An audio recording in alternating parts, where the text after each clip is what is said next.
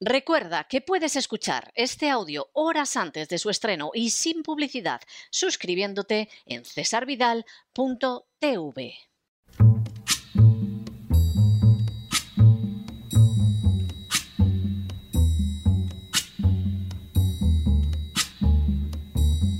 La voz con César Vidal, desde el exilio.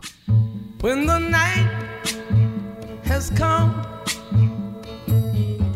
and the land is dark and the moon is the only light we'll see. No, I won't be afraid.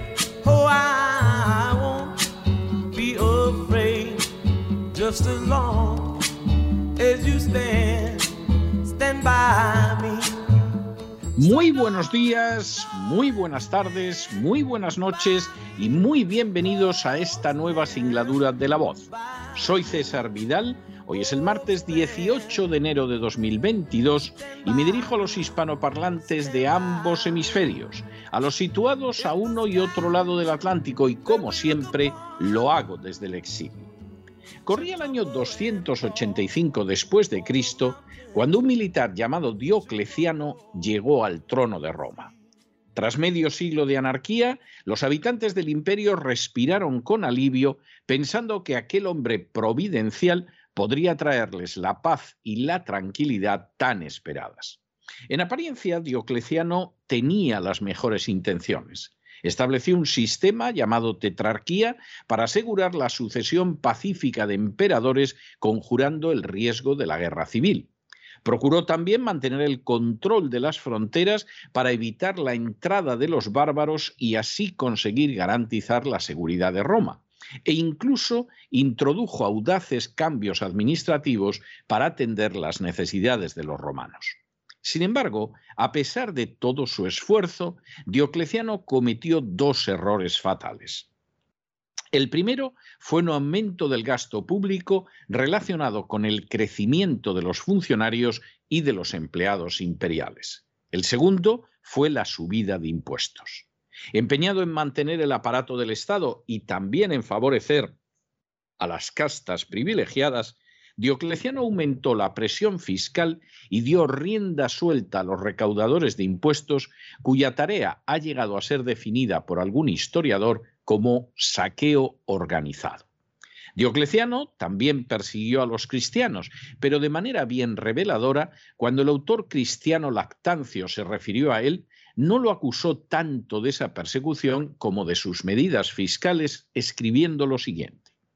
Cada uno de los cuatro soberanos mantuvo a su servicio él solo más efectivos de los que tuvieron los emperadores que les precedieron en todo el imperio. Los impuestos aumentaron de forma inaudita. El número de los que recibían era mayor que aquel a que los pagaban. De modo que los colonos arruinados se veían obligados a abandonar sus tierras y así incluso los campos se quedaron sin cultivar. Aún peor, resultó el hecho de que todas las provincias fueron divididas en partes y que a cada región y a cada ciudad se enviaba una multitud de funcionarios y de recaudadores de impuestos, lo que no fue bueno ni para la sociedad en lo más mínimo. Aquella gente solo trajo consigo cadenas, exilios y una corrupción acompañada de violencias crueles. El cuadro descrito por Lactancio resulta desde luego bien revelador. A pesar de ser cristiano, lo peor que podía decir de Diocleciano era que había aumentado el gasto público y los impuestos, y que los recaudadores habían actuado como verdaderos criminales. Ciertamente, Diocleciano intentó dar marcha atrás en un momento dado de ese camino, pero la desgracia había quedado inscrita ya para siempre en la historia de Roma. Finalmente, la suma del enorme gasto público, de los impuestos elevados y la llegada descontrolada de bárbaros que atravesaban las fronteras acabó provocando el colapso totalmente irremediable del imperio romano. En las últimas horas hemos tenido nuevas noticias sobre el insoportable aumento de la presión fiscal en España. Sin ánimo de ser exhaustivos, los hechos son los siguientes. Primero, El índice de Frank es uno de los indicadores de referencia para medir el esfuerzo fiscal. Segundo, concebido a finales de los años 50 del siglo pasado por Henry J. Frank, su cálculo une los ingresos fiscales que obtienen las administraciones públicas con el Producto Interior Bruto per cápita. De esa manera se puede comprobar cuánto han subido en realidad los impuestos durante un año. Tercero, los datos de la agencia tributaria para el año 2019 confirmaron que los ingresos por impuestos fueron de 212.000 millones de euros durante el conjunto del año. Cuarto, al relacionarse esta cifra con un Producto Interior Bruto per cápita que llegó a los 26.420 euros, podemos ver que la ratio resultante es nada más y nada menos que 8.024 puntos de esfuerzo fiscal. Quinto, en la actualidad ya disponemos de las cifras de recaudación de enero a noviembre de 2021 de manera que es posible realizar una estimación del total de ingresos previstos para el conjunto del ejercicio. De hecho, el Ministerio de Hacienda estima que se situará en el entorno de los 220.000 millones de recaudación. Sexto, en paralelo, las previsiones de crecimiento del Producto Interior Bruto están convergiendo en torno al 4,5%, de modo que la estimación del Producto Interior Bruto per cápita para 2021 se sitúa en torno a los 24.750 euros. Séptimo, a partir de esos datos se deduce que la ratio de esfuerzo fiscal se sitúa en los 8.887 puntos, lo que implica un enorme aumento en relación con el 2019. Octavo, así, el indicador de esfuerzo fiscal obtenido en 2021 se sitúa un 11% por encima de los niveles observados antes de la crisis del coronavirus. Noveno. Así también, aunque la economía española continúa al menos un 6% por debajo de las cotas de la actividad previas a la crisis del coronavirus, los habitantes de España sufren que les impongan un esfuerzo fiscal que es mucho mayor. Y décimo, en otras palabras, con una economía deprimida desde hace dos años y que ha producido mucho menos, los sicarios de la agencia tributaria han sacado muchísimo más dinero a los españoles, situación escandalosamente injusta de la que se jactaba hace apenas unas semanas el director general de la agencia tributaria, Jesús Gascón, en una reunión de inspectores de Hacienda.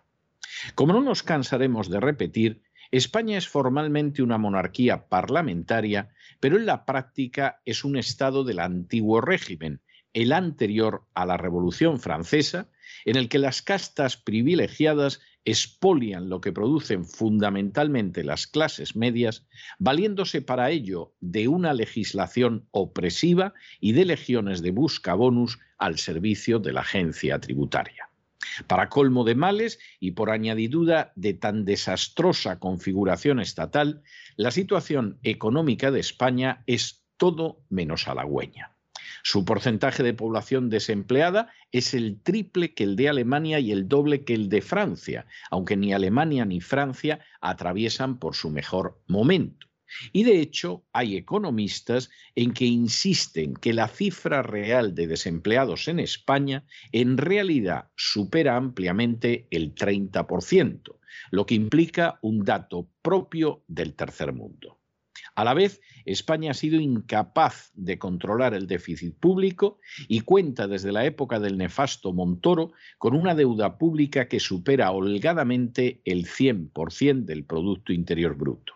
En otras palabras, España está quebrada desde hace años y entrará en suspensión de pagos en el mismo instante en que el Banco Central Europeo deje de comprar su deuda pública. A pesar de tan alarmante situación, España no ha reducido el gasto público, sino que lo ha aumentado. Y no ha bajado los impuestos, como era de rigor, sino que los ha subido llegando a la terrible aberración de que produciendo la nación mucho menos, los sicarios de la agencia tributaria han expoliado todavía más dinero a los contribuyentes. A todo ello se suma desde este mes, como contaremos ya en otra ocasión, nuevas subidas de impuestos. Semejante situación es intolerable, pero sobre todo apunta a un desastre que cada vez adquiere más el aspecto de irreversible. Los españoles, por añadidura, toleran que los esquilmen de manera legal o ilegal cuando sus ingresos han disminuido, cuando el desempleo ha aumentado y cuando los precios no dejan de subir.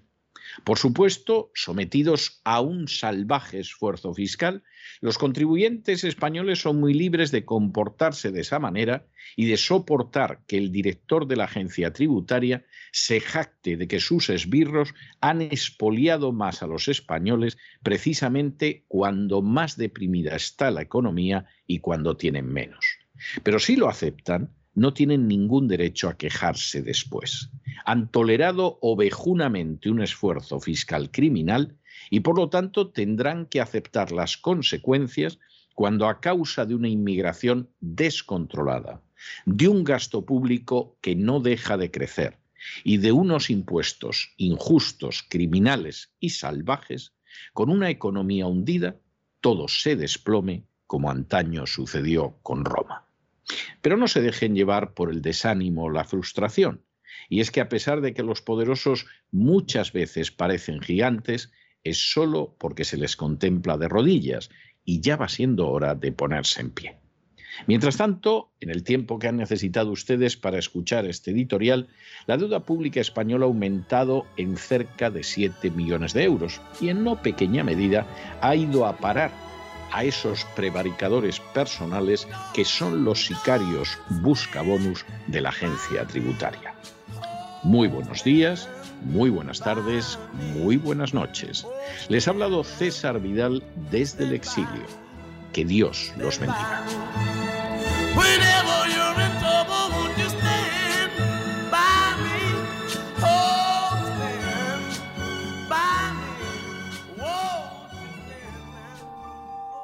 Esta sección está patrocinada por crowdfunding con el siguiente mensaje. Nuestro Señor Jesucristo, el único Dios verdadero, es misericordioso y nuestro Salvador.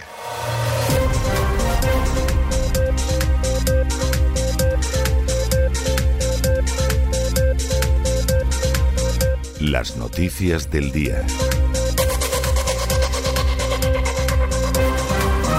Estamos de regreso y estamos de regreso después de ese editorial que hemos dedicado precisamente a hablar del esfuerzo fiscal. En España no solo es que los impuestos son una vergüenza, en España no solo es que la acción de los sicarios buscabonus de la agencia tributaria es verdaderamente criminal, es chapotear en el fraude de ley y en la prevaricación un día sí y otro también y por supuesto el siguiente. Todo eso es muy grave.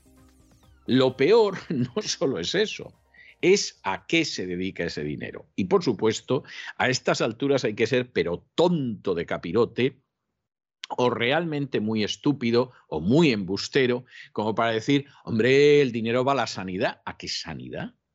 Si la sanidad española ha quedado más claro que el agua en estos dos años, que es caca de la vaca. Hombre, habrá médicos buenos, los hay, habrá enfermeras responsables, las hay, pero la sanidad en bloque, caca de la vaca.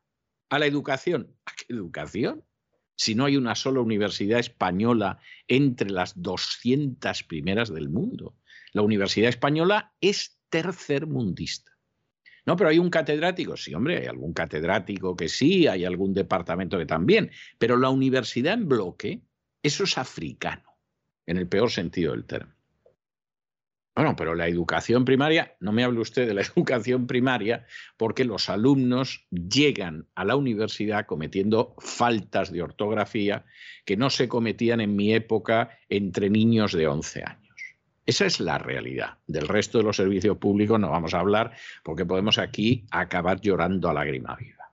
De manera que a la gente se la roba masivamente incluso en una situación como ahora, como estos dos últimos años, y ya no se puede justificar porque es evidente que los servicios son un desastre y además en muchos casos han aprovechado eso del coronavirus para no ir a trabajar o para no atender a la gente o para tener unas páginas web verdaderamente dignas del país más atrasado del África Austral.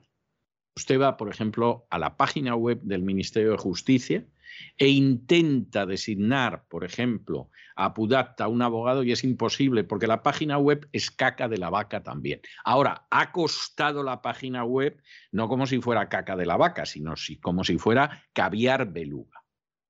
Oye, ¿dónde se va el dinero? Pues evidentemente el dinero va a parar sobre todo a las castas privilegiadas. Fíjense la primera noticia que les vamos a contar, que es una noticia deliciosa. Y es que en Cataluña, en el Parlamento catalán, que es una alcantarilla política corrupta desde hace décadas, resulta que hay un mecanismo que se llama licencia por edad, que permite que determinados miembros del Parlamento catalán no aparezcan por allí. ¿eh? Y entonces, pues es fantástico porque cobras por no ir. Hay muchos que van poco de todas formas, pero hay algunos que ya ni van porque hay una licencia por edad. ¿Y esto qué significa? Hombre, pues que te atizan entre 10 y casi 12 mil euros al mes, que no está mal, ¿eh? no está mal entre unos 12.500 y unos 15.000 dólares al mes por no aparecer en el lugar del trabajo. Oye, para conseguir poner en marcha la licencia por edad hay que robar mucho a los españoles, porque además hay un, ahí hay una comisioncilla que es el bonus que se lleva el esbirro de Hacienda, que efectivamente se la tiene que llevar. Y esto es algo verdaderamente maravilloso. Esto ha pasado con Artur Mas, ha pasado con Carles Puigdemont, ha pasado con Quim Torra, eh, todos eh, presidentes de Cataluña de infausta memoria. Y entonces, pues evidentemente tú tienes ahí gente que se lleva el dinero. Claro, de pronto esto se descubre. O sea, esto lleva durando años y años y más años. Y mira tú por dónde se descubre. Y entonces aparece la número dos del Parlamento catalán, que además es portavoz de la Esquerra Republicana de Cataluña, a Marta Vilalta, y dice, ah, pues yo de esto no sabía nada. Res de res. Yo no sabía nada de nada de nada. Bueno, pues esto viene de la época en que un señor que era barrendero, y se convirtió en presidente del Parlamento de Cataluña, sí señor, un señor que se llamaba Benac. Eh, o sea, en Cataluña si eres nacionalista puedes ser barrendero y acabar de presidente del Parlamento. Bueno, y, habiendo hecho solo el bachiller, pues acabar siendo presidente de Cataluña y ganando más que el presidente del gobierno, ¿eh? que fue lo que pasó con Montilla. Bueno, pues desde entonces viene esta historia y entonces te salen con que esto no puede ser. Claro, esto no hay quien se lo crea, que no lo sabía. De hecho, el equipo de la presidenta del Parlamento catalán, que es Laura Borràs, ha mantenido los sueldos de antiguos funcionarios que ya no trabajan ni siquiera en el Parlamento de Cataluña. Alguno dirá, esto es un robo y esto es una desvergüenza y a lo mejor hasta es un delito de malversación de caudales públicos. Puede, puede que sea todo eso, efectivamente. Pero fíjense, eso casi, casi es secundario. Lo importante es quién paga esto. Pues vosotros, queridos niños, porque para eso van los sicarios de la agencia tributaria y con razón legal o sin ella, como sucede en muchas ocasiones, no en vano pierden más del 51% de las causas que se ventilan en los tribunales, pues llega esta buena gente y os vacía los bolsillos. Ah, pero es que España está en una situación deprimida, la economía ha producido mucho menos. Da igual, Llegan los buscabonus de la agencia tributaria y os sacan más dinero. Con el país con la economía deprimida y habiendo caído por lo menos siete puntos, ellos todavía expolian más a la gente. Y tiene la poca vergüenza de aparecer el director de la agencia tributaria presumiendo de ello. Es algo, es algo verdaderamente tremendo. Es algo verdaderamente tremendo. es un enemigo del pueblo, el señor Gascón. Yo personalmente no tengo la menor duda de que es así. Pero estas cosas explican muchas cosas. España, con un esfuerzo fiscal que no hay quien lo soporte y que ha aumentado, y todavía les robamos más a los ciudadanos. Y por cierto, uno de estos días explicaremos las últimas leyes para exprimir más a los contribuyentes españoles que ha impulsado el gobierno socialcomunista, que ya se pueden ustedes imaginar, si las leyes van por ahí, por donde van a ir los buscabonus, es que no hay quien lo quiera pensar. Y en algo hay que gastar el dinero. Por ejemplo, en darles 12.000 euros al mes a gente que está en el Parlamento de Cataluña y que no aparece ni por el foro. uno va sumando, va sumando y así te explicas cuál es la situación del país y por qué los buscabonus tienen que intentar sacarle lo más posible, aunque sea ilegalmente, a los pobres desgraciados que viven en España. Si es que es de sentido común, si es que las cuentas ni aún así salen. En fin, examinamos estas y otras noticias de enorme relevancia con la ayuda indispensable de María Jesús Alfaya. María Jesús, muy buenas noches. Muy buenas noches, César. Muy buenas noches a los oyentes de la voz. Licencia por edad, un término conocido dentro del Parlamento de Cataluña y consentido, por no decir promovido, por los sucesivos gobiernos independentistas un método que utiliza a los diputados para seguir cobrando su sueldo sin necesidad de ir a trabajar. Muchos de ellos cobraban hasta 11.600 euros al mes por no hacer nada, hasta 21 trabajadores acogidos a este régimen, lo que supone una partida de 1,7 millones de euros al año dinero que sale de los mermados bolsillos de los contribuyentes españoles. Esto se lleva practicando con los sucesivos gobiernos independentistas, al menos que se sepa por ahora durante las etapas de Artur Mas, Carles Puigdemont y Quim Torra. Una inmoralidad en un país en el que se sangra a los ciudadanos a base de impuestos. Un robo que obviamente consintieron por la cuenta que les trae los sucesivos presidentes del Parlamento de Cataluña algo que increíblemente acaba de ser conocido ahora y que ha provocado la reacción de líderes de las fuerzas republicanas que afirmaban desconocer esto. ¿Hasta dónde llega el colmo de la hipocresía que la número dos del Partido de Izquierda Republicana de Cataluña, Marta Vilalta, ha afirmado que desconocía esta práctica? Y eso pese a que los republicanos de la izquierda han presidido el Parlamento catalán en varias legislaturas. Este régimen se aprobó cuando el presidente del Parlamento era el republicano Ernest Benac y los republicanos han liderado la institución también en las dos últimas legislaturas con Karma Forcadell entre el año 2015 y 2017 y con Roger Turrent entre el 2018 y 2021. Recuerden, pleno golpe de Estado. Sin embargo, como les decimos, Villalta ha asegurado que RC conoció esta situación cuando se publicó esta información en la prensa y reconoce que suponen unas cifras desorbitadas para las arcas. Pero da igual, van a seguir cobrando. Lo sorprendente es que el resto de los diputados de la Cámara catalana, por ejemplo, de los grupos llamados constitucionalistas, desconocieran esto, lo que hace preguntarse una vez más en manos de quién ponemos nuestro dinero. ¿Y de qué ha valido el conocimiento público? ¿El escándalo? Para nada. ¿Cómo van a quitarse ese privilegio que han puesto ellos mismos? El equipo de la presidenta del Parlamento catalán, Laura Borras, mantiene los sueldos de estos exfuncionarios, entre comillas, que no trabajan en la Cámara Autonómica, pero eso sí, siguen embolsándose el dinero público.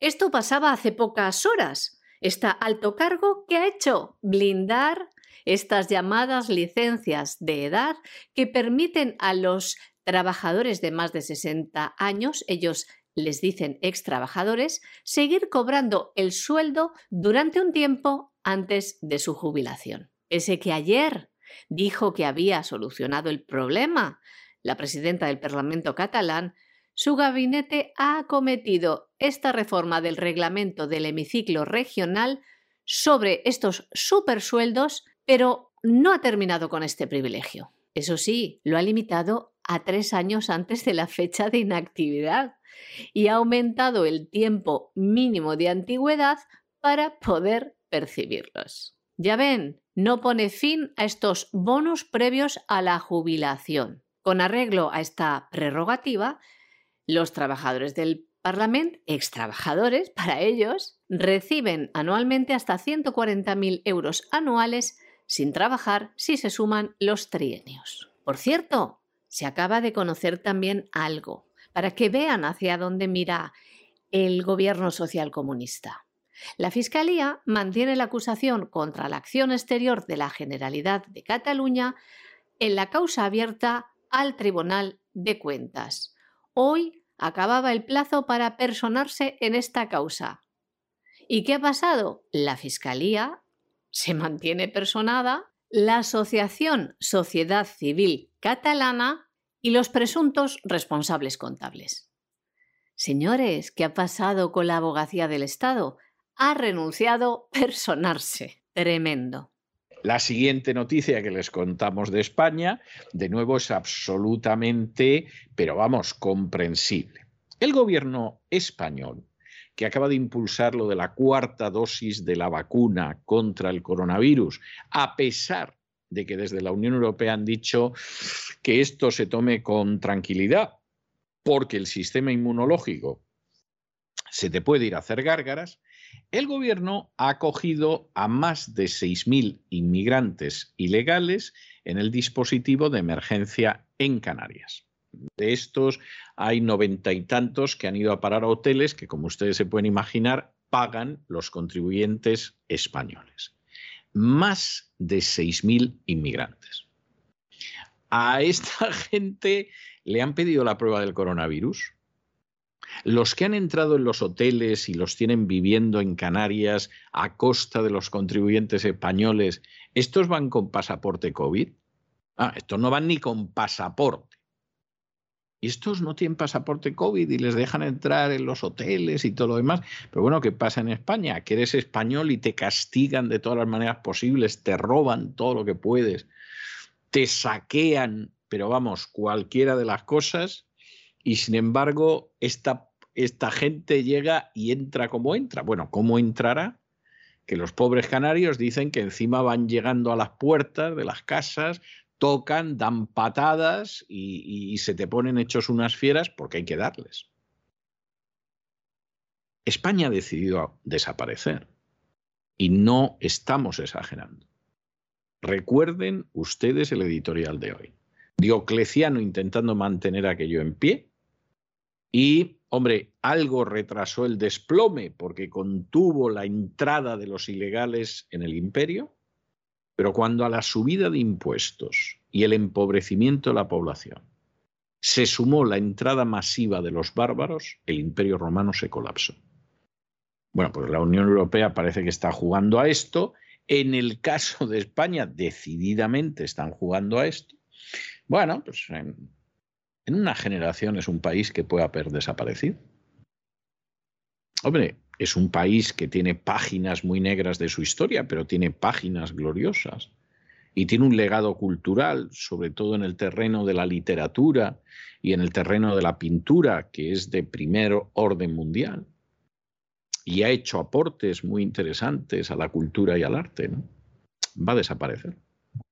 Llegan los bárbaros, a los que desde luego el pasaporte COVID no se les pide y a los que además se les da el dinero que los sicarios buscabonus de la agencia tributaria le quitan a los contribuyentes españoles y va a desaparecer.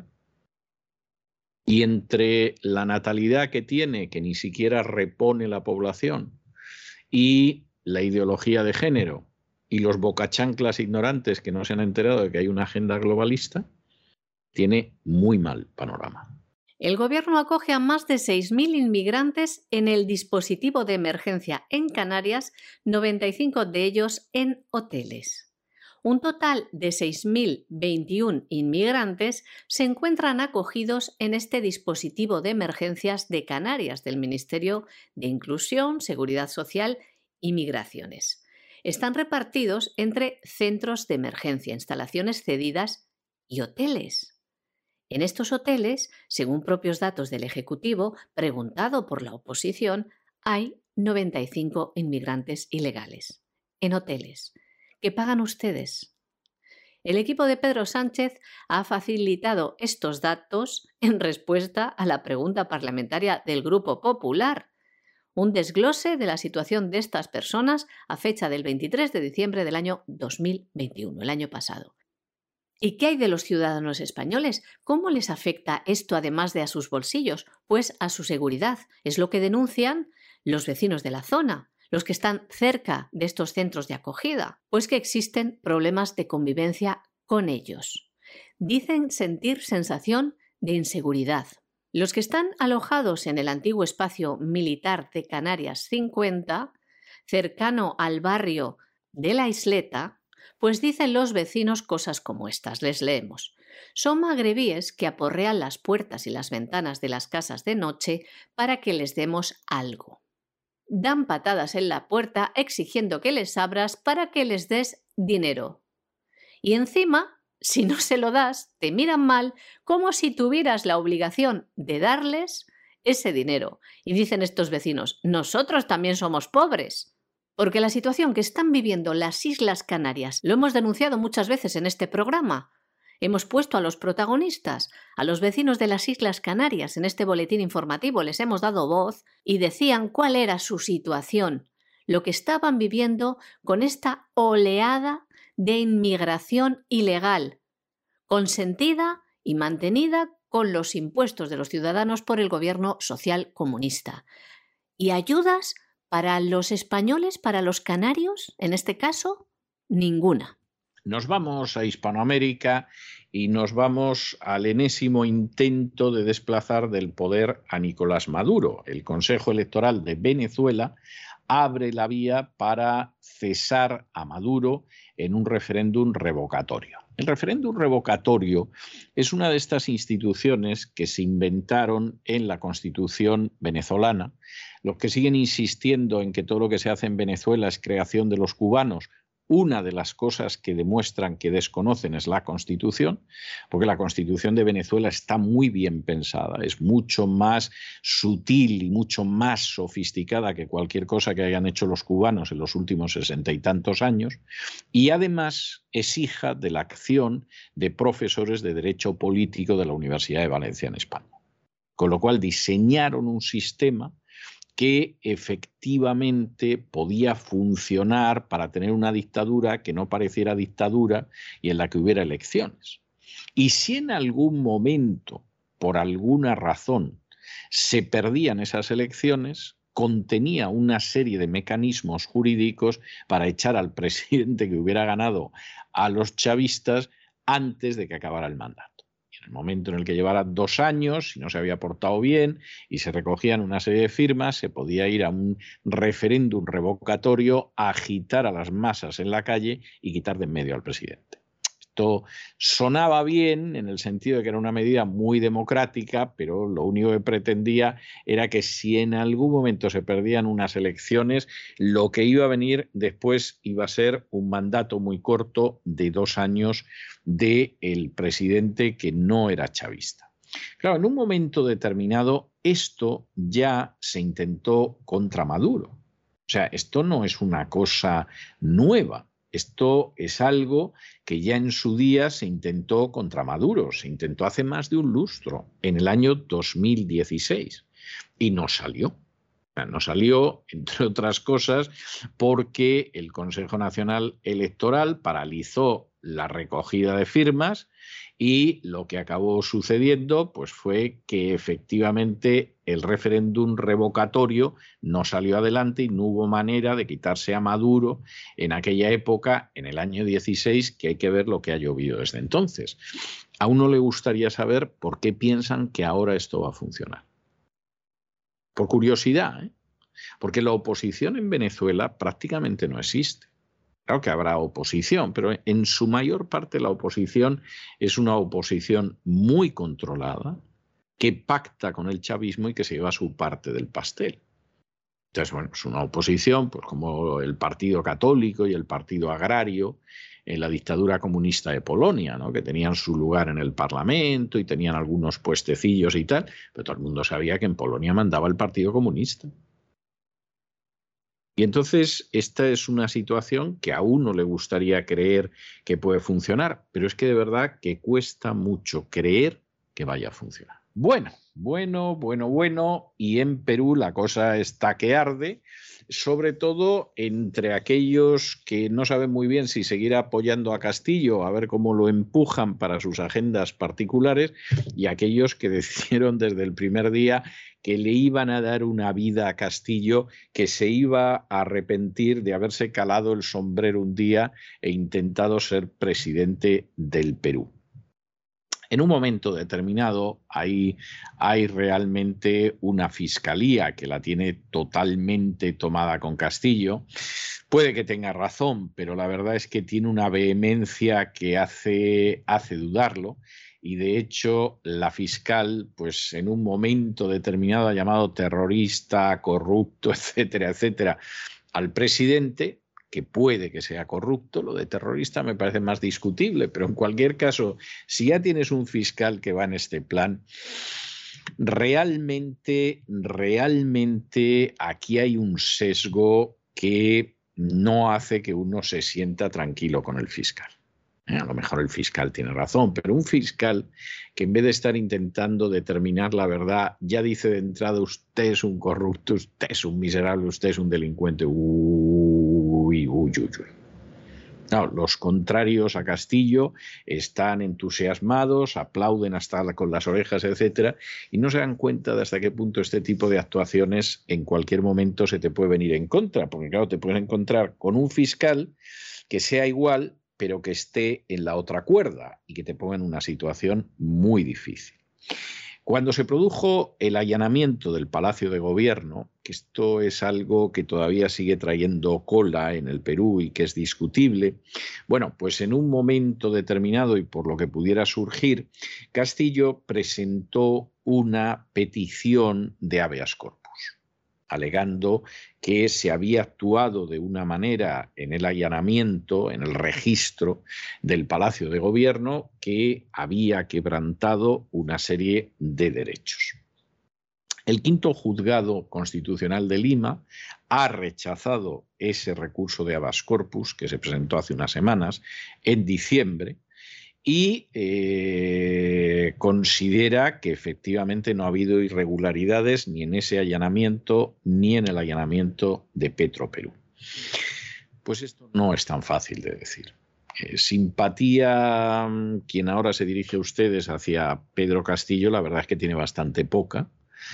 Eh, tiene la sensación de que además seguramente Castillo es más peligroso por lo que ignora que por lo que hace y en ese sentido, pues las consecuencias pueden ser tremendas, pero cuando de pronto se politiza la justicia, a quien ahora se dirige a ustedes, lejos de parecerle que el juez o la fiscal es gente justiciera, lo que le da es una enorme inquietud.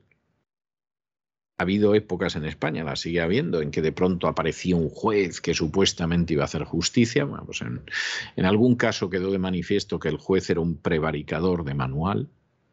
Y en Perú hay gente que está encantada a ver si empapelan a Castillo y se lo quitan de encima, etcétera. Yo comprendo que se quieran quitar a Castillo encima.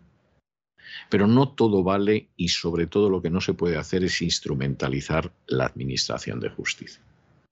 Y cuando se admite que no haya supremacía de la ley, sino que en un momento determinado la Administración de Justicia la utilicemos a nuestro gusto, pues eso tiene terribles consecuencias. Y tiene terribles consecuencias porque de pronto, a lo tonto, en un momento determinado te llega a ti un fiscal o te llega un juez que resulta que está con los otros y que decide triturarte. Y esto es terrible, porque esos procedimientos, que además son procedimientos políticos, pero que se enmascaran de cualquier cosa, pues esos procedimientos resulta que duran años.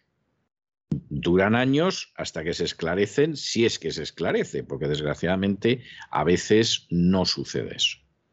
Y en un momento determinado, pues te levantas por la mañana y tienes una buena noticia, como ha sucedido en Guatemala, donde, por ejemplo, Julio Ligorría, que en su día llegó a ser embajador de Guatemala en Washington, finalmente, después de cinco años de persecución y de acoso judicial, ha sido exonerado de todo. Y entonces todos nos felicitamos, a pesar de los cinco años de persecución política enmascarada como acción justiciera. Pero ¿qué sucede cuando eso no es así? Ah, no, pero es que es un facha, es un fascista. Ah, no, pero es que es un comunista.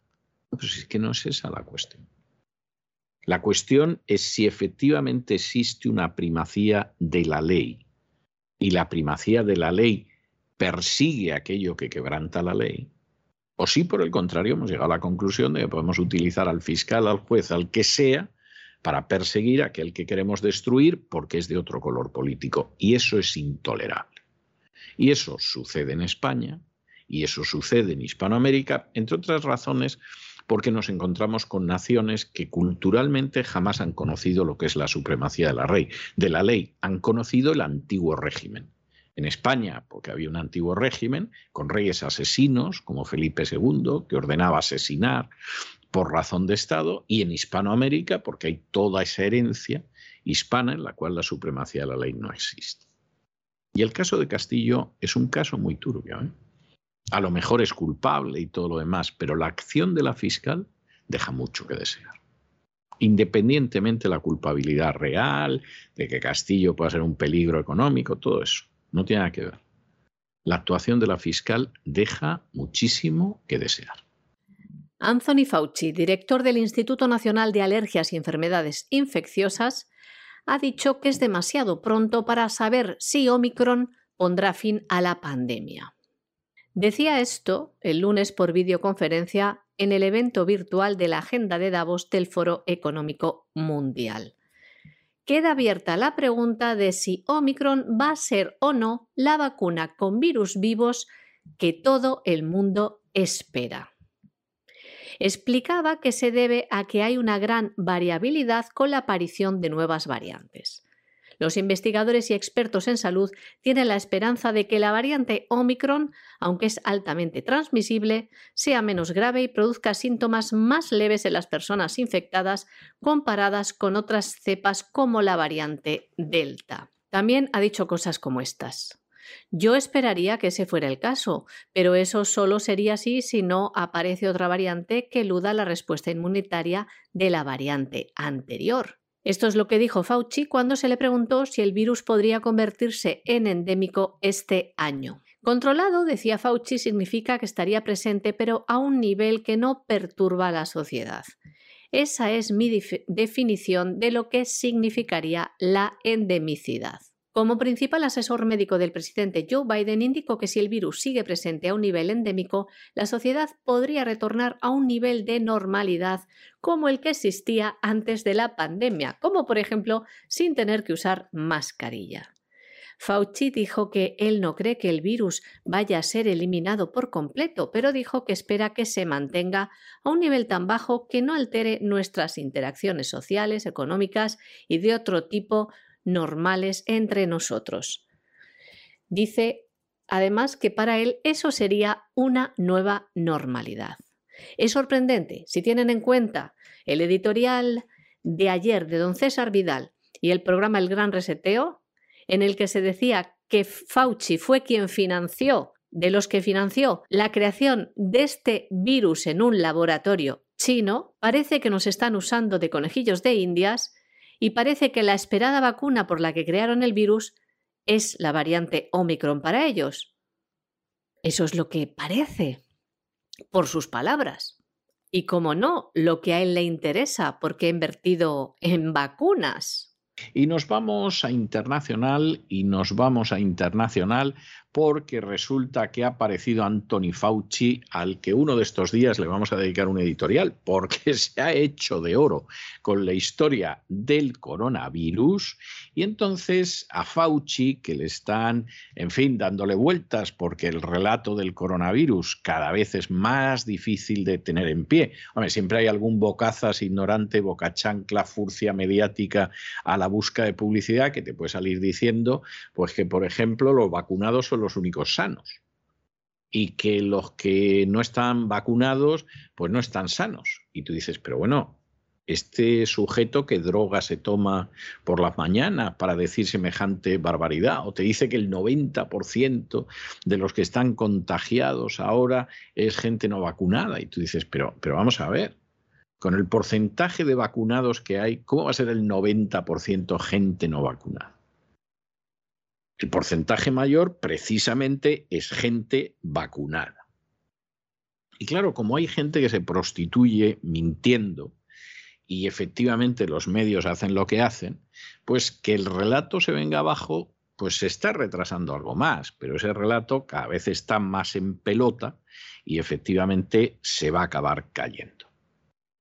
Y en un momento determinado, aquí la historia de muchos es, pero bueno, vamos a ver, después de la Omicron, ahí vamos a tener de nuevo otra variante o con la Omicron esto ya se va a acabar, que ya está bien de estafar a la gente durante dos años. Y como a Fauci cada vez le tienen menos respeto, porque hubo una época en que era, el brujo del coronavirus, el hechicero de la pandemia y el mago de lo que ustedes quieran, de las vacunas. Pero en estos momentos ya están dándole por todos los lados, por los ingresos, por cómo colaboró para que se creara el coronavirus, etcétera, y el cerco se estrecha. Le preguntan hace nada, hace apenas unas horas, si efectivamente se va a acabar ya de una vez el coronavirus con la variante Omicron. Y entonces, pues Fauci ahí intentando salvar la cosa, porque en una conferencia del foro de Davos, pues dice, hombre, es una pregunta que se plantea, pues pudiera ser, etc. Y efectivamente la idea es no decir nada porque la situación es delicada y Fauci puede acabar saliendo de esto dejándose muchos pelos en la gatera. Pero claro, como el relato cada día se viene abajo, y esto es como esas estatuas que ves que son de yeso, pero se le empiezan a caer pedacitos y hay un momento en que de la estatua pues no queda casi nada. Pues resulta que, claro, se va sumando a otras, a otras noticias, como por ejemplo que un estudio israelí que acaba de salir alerte de que la cuarta dosis de la vacuna no sirve de nada para no contagiarte con la variante Omicron. Y entonces, pues resulta que, en fin, aquí llevamos dos semanas, dale que te pego, a la cuarta dosis ya en Israel. Y lo que vemos es que los anticuerpos se disparan todavía más que con la tercera dosis, pero esto para la Omicron parece que no funciona. O sea que sí, que sí, que los anticuerpos parece que sí, que incluso parece que con la cuarta es más que la tercera y aún así no nos sirve de nada. Vamos, la vacuna es algo que, que, que esto, esto es el timo de la estampita. ¿eh? Aunque haya alguna furcia mediática, boca chanclas por ahí, diciendo que, que los vacunados son los más sanos del mundo y el que no se lo quiera creer que reviente que se lo digan a tanto futbolista que se ha desplomado, a tanto político que se ha muerto, a tanto personaje del mundo del espectáculo, en algún caso inquisidor que en estos momentos está en la UCI después de las tres dosis y nadie sabe si va a salir vivo. En fin, al final cada vez es más difícil mantener esto en pie. Lo que esperamos es que en algún momento, cuanto antes, la mentira se detenga, porque está costando vidas. ¿Qué decía Fauci también? Que los esfuerzos de investigación deben centrarse en vacunas contra el COVID-19 que puedan proporcionar una amplia protección contra las nuevas cepas. Les vamos a leer lo que dijo textualmente. No queremos entrar en un juego de damas para cada variante, en el que hay que hacer una dosis de refuerzo contra una variante concreta uno tendría que obtenerla siempre. Por cierto, más noticias. En relación al COVID-19, un estudio israelí alerta de que la cuarta dosis de la vacuna del COVID-19 no puede prevenir la infección por Omicron. El investigador principal, el profesor Gili Rejev Yokai, decía lo siguiente. Dos semanas después de administrar la cuarta vacuna, observamos un buen aumento de los anticuerpos. Más alto que después de la tercera dosis, pero no lo suficientemente alto contra el Omicron. Bueno, y por supuesto, no crean ustedes que todo en relación con la vacuna es negativo. No es cierto, no es cierto. Hay gente que durante la, crisis del coronavirus es que ha ganado lo que no está en los escritos. Por ejemplo, las 10 personas más ricas del mundo han más que duplicado su patrimonio durante la crisis del coronavirus. No me digan ustedes que eso no va bien. Hombre, no ha sido como el caso de la ministra de Igualdad, como Irene Montero, que está en cuatro días ha decuplicado, ha multiplicado por 10 su patrimonio, pero vamos, duplicarlo y cuando eres de las 10 personas más ricas del mundo, no está nada mal, ¿eh? pero vamos, nada mal. ¿Y qué pasa con el resto de la población mundial? Bueno, pues el 99% ha visto disminuidos sus ingresos. Se dice pronto, ¿eh? El 99% ha visto disminuidos sus ingresos. No está mal, ¿eh? No está nada mal. No está nada mal. Se dice, pero pronto, ¿eh? Se dice pronto lo que sucede con toda esa buena gente. Es algo verdaderamente notable. Los 10 más ricos han más que duplicado, el 99% de la población mundial ha perdido ingresos, es más pobre, está más cerca de alcanzar esa meta de no tendrás nada y encima dicen que vas a ser feliz. Es, es de esos datos verdaderamente notables, son verdaderamente notables. Y por supuesto no hace falta que les contemos que los grandes fondos de inversión que te compran de todo y están en todo y por supuesto están por encima de los gobiernos de los países, como es el caso de BlackRock o como es el caso de Vanguard, bueno, a estos les ha ido de maravilla. La crisis del coronavirus les ha ido de favor. Es verdad, el 99% de la población mundial le ha venido como una pedrada en un ojo, alguno como una pedrada en los dos ojos.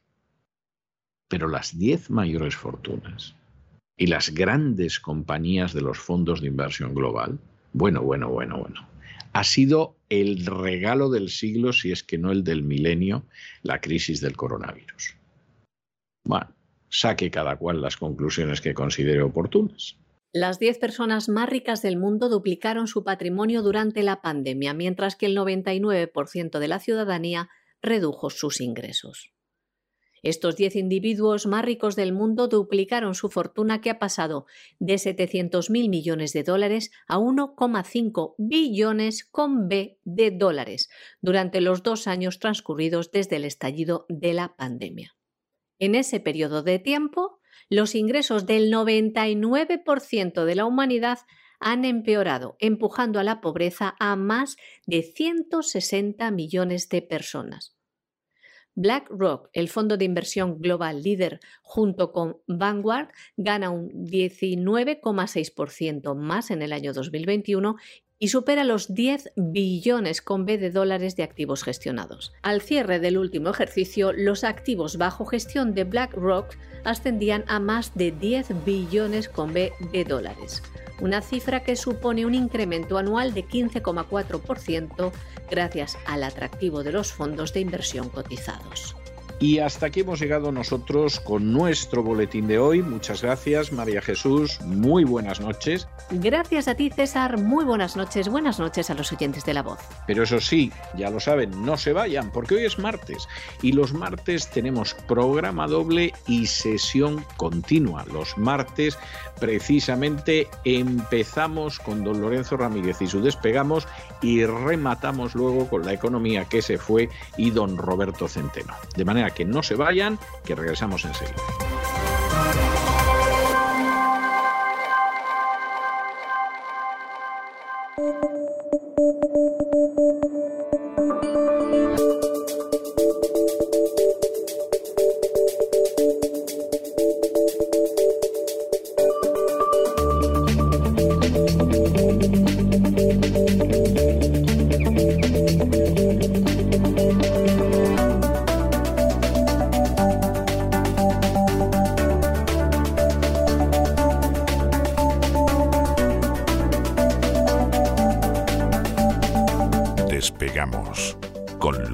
Ramírez.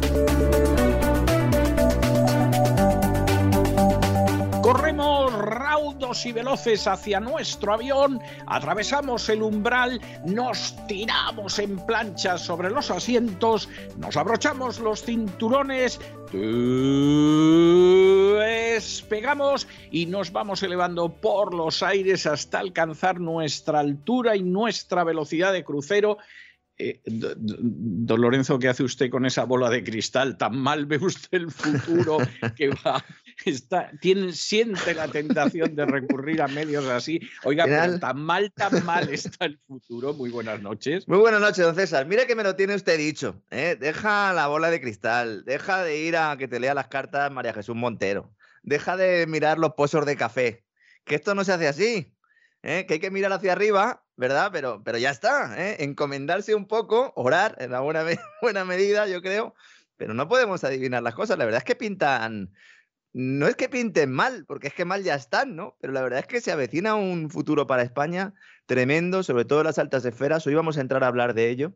Mientras que en otros eh, sitios del planeta pues están produciendo fenómenos históricos como el de la gran renuncia, que llevaba yo tiempo queriéndole meter mano a esto, queriendo explicarle a todos nuestros oyentes sobre el tema de la gran renuncia. Y la verdad es que es un, fenómeno económico, pero también político y sociológico, incluso psicológico, que se está produciendo principalmente en Estados Unidos. Claro, en un país con una tasa de paro como la nuestra, lo de renunciar al puesto de trabajo es complicado. Aquí nos va. No suena pitorreo. nosotros somos más de coger la baja. Sí, exactamente. Y el coronavirus ha venido de maravilla para coger la baja. Hay todavía gente ¿eh? Mm, haciéndose test de forma compulsiva para ver si trinca la baja. A ver si cuela. Ayuda también el hecho de que cuando confinan clases en los colegios, te mandan al niño a casa, pero a ti no te dan ninguna baja. Con lo cual, no sé, no sé quién va a cuidar de los menores. No sé si, no sé. Mm, mm, desde luego, el, eh, eh, Mónica Oltra que no cuide de los menores en absoluto, en ninguna administración, pero ¿quién se va a hacer cargo de esos chavales? ¿Eh? Esto es una de las, de las explicaciones que podrían justificar ese abandono laboral en España, que aunque evidentemente no se ha producido a los niveles en los que se está realizando en Estados Unidos, pero sí, sí me consta que hay gente que los que no se pueden coger la baja, pues no tienen otra opción que renunciar al empleo y al sueldo, aunque sea durante un determinado tiempo, ¿no? Claro, en Estados Unidos la cosa es muy, es muy distinta. Hay más de un analista ahí que está dándole vueltas al asunto. Existen muchas y variadas explicaciones sobre su génesis. Vamos a hablar de las oficiales y de las no oficiales. Ya lo avanzo ¿eh? a todos nuestros queridos oyentes. Por cierto, eh, vaya éxito el editorial de, usted de, ayer, ¿no? Hacía referencia a todo el lío de las vacunas, ¿no? Parece que algunos se ha dado cuenta ahora, ¿no? Eh, bueno, gran éxito, pero fundamentalmente porque intenté compendiar y condensar lo que fue su gran reseteo del fin de semana, que fue absolutamente magistral. O sea, yo no me atrevo a decir que ha sido el mejor gran reseteo porque ser el mejor está muy reñido. La calidad de los programas que hace usted todos los fines de semana es altísima, pero verdaderamente altísima, pero no cabe la menor duda que ha sido uno de los mejores programas y uno de los programas de más éxito. Y como el gran reseteo pues es única y exclusivamente para suscriptores de cesarvidal.tv y había mucha gente que pedía que lo diéramos en abierto, cosa que no podemos hacer, porque eso es traicionar a los suscriptores. Yo decidí compendiar y condensar muchísimo lo que fue su programa del pasado fin de semana y eso fue el editorial de ayer. Y así, pues todos, también los que no eh, son suscriptores del canal, pues pueden tener acceso a la información, que es una información buena, ¿no? Yo la verdad es que ayer eh, eh, voy a dormir muy poco esta semana, porque es que además del despegamos, me estoy tragando todo el foro de Davos. online, que la verdad es, que estoy ya no hay que, Bueno, ahí no solo son las horas que dedicas y no duermes, sino cómo te quedas luego. No, no, estoy con medicación ya, estoy con medicación, eh, con medicación. Tranquila, mamá, ¿eh? esta semana también sobreviviré e intentaré ir el domingo a comer con vosotros. Bueno, voy a hablar de la gran renuncia, todo es gran, gran reseteo, gran renuncia. Otros autores lo denominan la gran resignación. Ya, ¿eh? Un tema del que llevo tiempo queriendo hablar, como decía, en profundidad. Vamos a tratar hoy, después eh, de que los últimos datos laborales de Estados Unidos pues nos hayan dado cifras concretas sobre el grado y alcance de este fenómeno, que, bueno, nos sirve también para explicar un poco los cambios que se están produciendo en esta nueva anormalidad.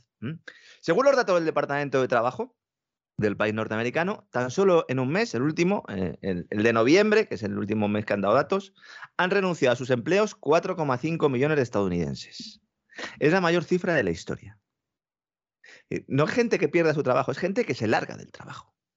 Efectivamente, es que esto es lo importante que hay que dejar de manifiesto. No es gente que pierda su trabajo, pero la tasa de desempleo ahora en Estados Unidos anda en un 3 y pico por ciento. 3,9, sí. Eh, o sea, es, no llega al 4, sino gente que dice que me voy. Mm. ¿eh? Que me voy. Ahí te quedas. Ahí te quedas. Y por cierto, no se ven nada más que carteles por todas partes de que se contrata gente. ¿eh? O sea, esto tengo que decírselo porque lo que son comercios, tiendas, restaurantes, en general, servicio al público, es que no hay nada más que carteles de, de que se contrata a la gente y no es casualidad precisamente que sean esos sectores, ahora vamos un poco a hablar de ello. ¿no? Estamos hablando, insisto, de cifras relativas al pasado noviembre, pero es que esto es, una tendencia. El informe laboral nos dice que hay 4,5 millones de trabajadores que solo en un mes han abandonado sus empleos, pero insisto, desde hace muchos meses esto es así. ¿no? De hecho, desde que terminó la fase más crítica de la pandemia, si la queremos llamar así, eh, lo que hemos denominado la gran reclusión, que es algo que dijo el Fondo Monetario Internacional al principio y que no lo ha vuelto a decir y que a mí me encanta, no lo han vuelto a decir ellos porque implica que el problema no es la pandemia, sino la reclusión. ¿no? Entonces, claro, ellos no quieren esto. ¿no? Pues el volumen de personas que mandan a sus jefes a freír espárragos ha ido creciendo. En septiembre las dimisiones ascendieron a 4,4 millones. En octubre bajó hasta 4,2 millones, siendo todavía una cifra evidentemente importante, y luego en noviembre ha vuelto a crecer. ¿no? Esto tiene varias causas. ¿no? La primera y más evidente, y la que mm, seguramente habrán podido eh, leer eh, nuestros oyentes, ¿no? si, sobre todo si leen medios en Estados Unidos, es que en la mayoría de los casos la salida de la empresa está motivada por un deseo de cambio, con una expectativa o una garantía, porque en algunos casos ya existe esa garantía, de que se va a mejorar la situación laboral, que es lo que pasa en países con pleno empleo. Yo entiendo que esto en, España a muchos les puede sonar ciencia ficción, pero esto es así. De hecho, otro término. de hecho, de hecho, vamos a ver, esto es tremendo, porque claro, incluso corresponsales españoles que están aquí en Estados Unidos y que no deben de salir de la habitación del hotel, claro, te cuentan que las leyes laborales en Estados Unidos son opresivas, no sé y no sé cuántos. Claro, lo primero que tú les dices es, pero bueno, vamos a ver, ¿cuál es el porcentaje de desempleados en este país? El porcentaje de desempleados en este país, pues resulta que es cinco veces menos que en España o incluso más, ¿no? Con lo cual, en términos de garantizar empleo, estas leyes funcionan infinitamente mejor que las españolas. Pero luego, además, es lo otro que usted está contando, es que la gente se va de un empleo a otro, precisamente porque hay muchos empleos, se va de un empleo a otro y mejora.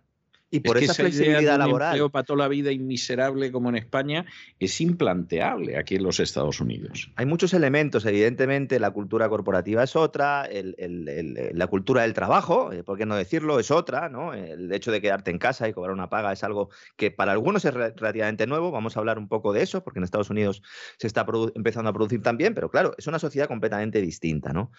Cuando se habla de flexibilidad o se habla de una regulación laboral opresiva, como estaba usted comentando antes y tal, hombre, evidentemente el mercado eh, laboral eh, estadounidense es, mucho más libre que el, español. El español es que es de falange, entonces em, es muy complicado que sea libre, ¿no? Entonces, ¿en qué afecta esto? Mucha gente piensa que cuando se habla de flexibilidad solo se habla del despido, de la facilidad para despedir, pero no, flexibilidad implica también facilidad para contratar.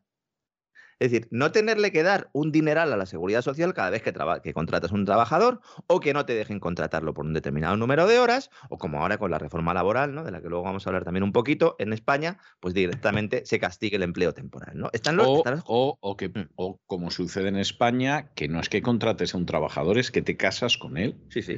Es decir, en el momento en el que tienes que despedirlo, indemnizarlo, etcétera, etcétera, descapitalizas la empresa. Hombre, claro, si la empresa es el Banco de Santander, pues a lo mejor no es, las consecuencias no son tan grandes. Pero si la empresa es un restaurante o es una zapatería o cosas de este tipo, bueno, es, es algo tremendo. Yo recuerdo cuando me exilié y tuve que despedir a mis trabajadores, porque yo tenía trabajadores, entre ellos la persona que eh, fungía de guardaespaldas y vamos, me costó un capital. O sea, verdaderamente me costó un capital. Eran empleados de mi compañía y me costó un capital. Y luego, en una economía en la que tienes una importancia clave del sector servicios, gente que trabaja prácticamente de marzo a abril hasta final del verano y luego en campañas navideñas, pues tú tienes, necesitas tener una regulación que permita y que favorezca precisamente esa temporalidad. Yo es que no estoy para nada de acuerdo en, todos esos que dicen, no, la temporalidad es algo malo per se. No, oiga, es que hay trabajos que, es que tienen que ser así. ¿eh? Es que ahora mismo en las obras, he estado hablando con algunos constructores que están alucinando porque dicen, bueno, y ahora yo con la reforma laboral española, ¿cómo voy a hacer para contratar a personal? Pues tengo que tener a todo el mundo fijo. Exactamente, eh, exactamente. acaba la obra y qué, pues entonces las van a tener un personal ahí fijo que estará brazo sobre brazo cuando no haya obra y luego pues solo se podrá contratar a los fijos. ¿Esto a quién perjudica? Pues a los que no están trabajando. Que van a seguir sin trabajar, evidentemente. Con lo cual, ¿a quién se está protegiendo? Por eso siempre digo que hay que poner el foco en el parado. Siempre nos fijamos en el que tiene trabajo y se dice siempre, desde el lado social, ¿no? Entre comillas. No, vamos a evitar que las empresas puedan despedirlo y que le dejen con una mano delante y otra detrás. No, alta indemnización, ya, oiga, pero ¿y, los que todavía no están trabajando, qué pasa con esos, no? Entonces, en Estados Unidos hay técnicamente pleno empleo y esto, pues además de empujar al alza sobre los salarios, incrementa la rotación laboral. Evidente, una rotación laboral que, como estamos diciendo, está en máximos históricos. La gente deja sus empleos esperando encontrar uno mejor o a lo mejor tras haberlo encontrado. Bien, siguiendo con este enfoque, ahora vamos a ver otros. Cuando se reabren los negocios, tras la gran reclusión covidiana, que en Estados Unidos no ha sido ni de broma, como la española, ¿eh? pero bueno, sí que hubo unas ciertas restricciones, se produce un hecho global, prácticamente en todo el mundo. La demanda de bienes y servicios se dispara, sobre todo de bienes, lo explicamos el otro día cuando hablamos de la inflación, y esto a su vez dispara la demanda de trabajadores, que crece por encima de la oferta. La oferta laboral somos nosotros, las personas. ¿eh? Lo siento, pero es así. Es decir, las empresas necesitaban más trabajadores de los que había en el mercado porque había que aumentar la producción en muchos sectores de actividad. Estos son los famosos cuellos de botella también. ¿eh? Y esto fue mucho más importante en el caso de la economía estadounidense. ¿Por qué? Porque se recuperó más rápido y antes que el resto. ¿Por qué? Pues precisamente porque su mercado laboral es especialmente dinámico en un país con un elevado nivel de consumo y producción. ¿Mm? Esto es importante, esto no se está analizando. Hay economistas que indican este fenómeno se ha visto alimentado por la entrega de cheques a los ciudadanos. Yo creo que es evidente. ¿Mm? Porque claro, esto explica una parte, tanto de la explosión de la demanda doméstica de Estados Unidos, como que haya personas que hayan abandonado sus trabajos de poco valor añadido, pero no para encontrar otros, sino para quedarse en su casa, al tener el incentivo de la paga estatal. Usted vive allí, don César, usted conoce casos, no han dejado de trabajar, pero a lo mejor alguno se lo está pensando. Porque es mucha. Bueno, sobre todo, sobre todo entre población hispana. Claro, estaba ahí, no quería yo ir tan lejos. No, pues ya se lo digo yo. O sea, es que es que efectivamente es así. ¿eh? O sea, es que, claro, vamos a ver, cuando todo va muy bien, muy bien, muy bien, pues determinadas cosas no se notan. ¿Eh? están más en la, debajo de la superficie, etcétera, etcétera. Cuando de pronto las cosas no van tan bien, pues empiezan a aparecer determinadas características culturales y, esa es la historia que hay. O sea, no, no, no se puede negar. vamos a ver, para que vea usted hasta qué punto esto es así, no es un comentario ni mucho menos racial, sino que es un comentario cultural. El otro día estuve viendo a una congresista hispana, que se presenta a la reelección el año que viene, porque los congresistas los eligen por dos años nada más, y bueno, hablando de, eh, por supuesto, a la gente de su circunscripción, que es mayoritariamente hispana, para que vuelvan a abrir los negocios, trabajen, no vivan del cheque, que se den cuenta de que si te dan un cheque lo estás pagando por otro lado en impuestos, etcétera y estaba haciendo una labor de pedagogía, que yo creo que es muy necesaria, que es impensable en los anglos. Es decir, a los anglos eso no se lo tiene que explicar, ya lo saben. Pero esta señora lo tenía que explicar como diciendo, a ver si aquí se va a extender la cultura del no dar ni golpe y enganchar el cheque y, y vamos, nos metemos en un lío terrible es que además una vez que se extiende esa cultura, cualquiera la cambia. ¿eh? Cualquiera la cambia. ¿eh? Después de años y años en los que la cultura ha sido justamente la contraria. ¿no?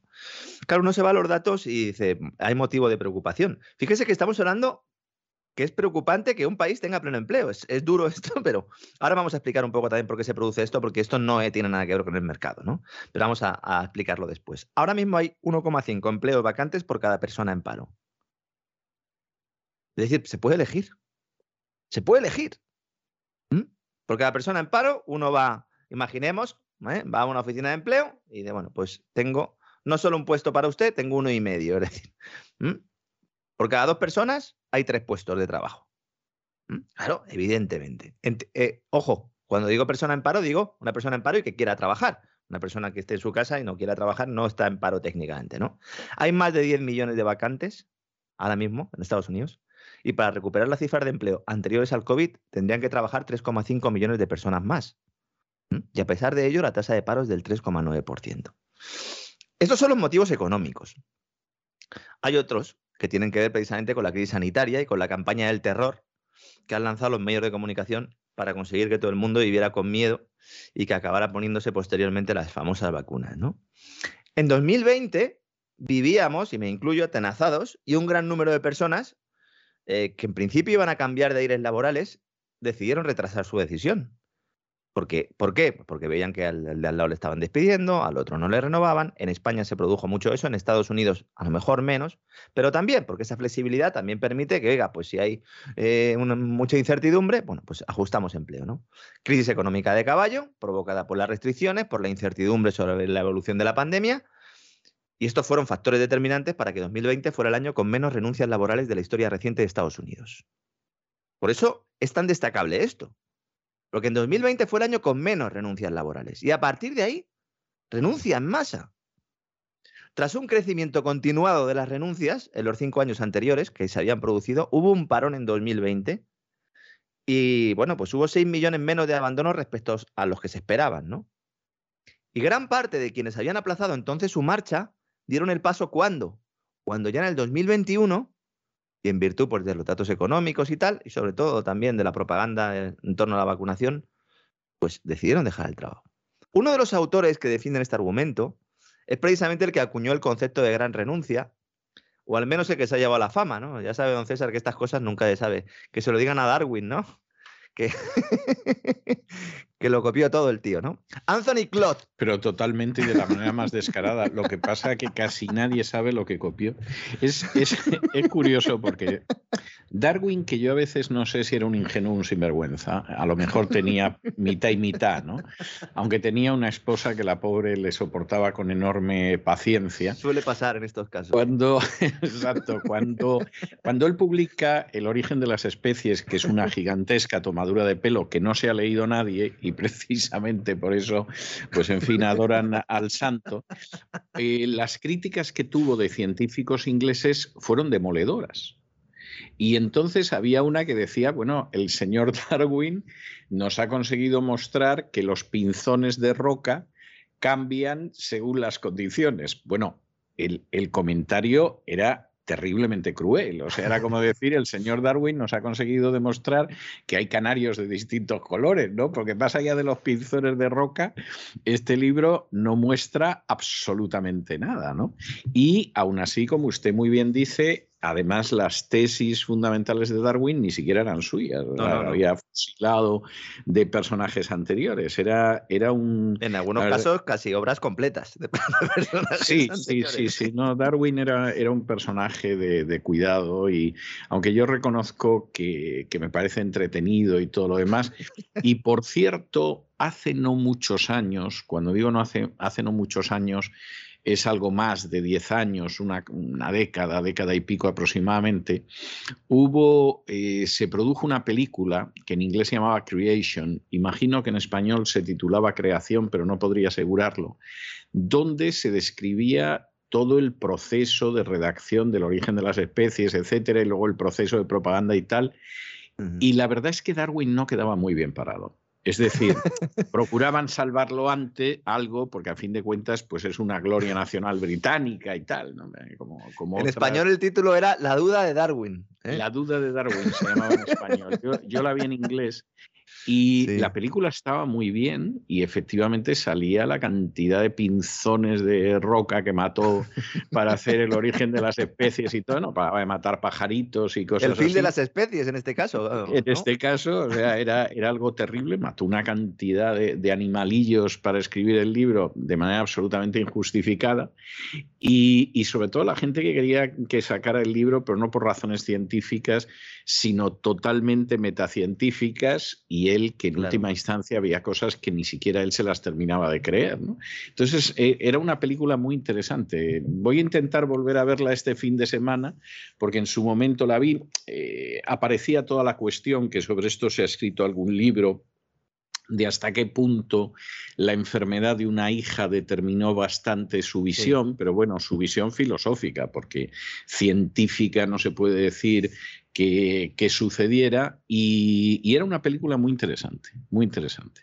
Pues habrá que, habrá que recuperarla, desde luego. Mm, habrá que recuperarla. Bueno, pues otro, ¿eh? que en principio, eh, bueno, yo no sé si le gustarán mucho los pinzones eh, o si le gustarán los animales en general, pero sí sabemos que es un profesor de una escuela de negocios de la Texas University, Anthony Cloud, que es el, el que ha acuñado el término este de la gran renuncia, que planteaba un poco pues, algunos de los elementos que yo he citado aquí, pero daba otras tres explicaciones ligadas directamente con el COVID. ¿no? Por un lado, que el agotamiento de muchos trabajadores durante la crisis les hizo dar el paso y presentaron su dimisión. Dijeron, ya está, hasta aquí, ¿no?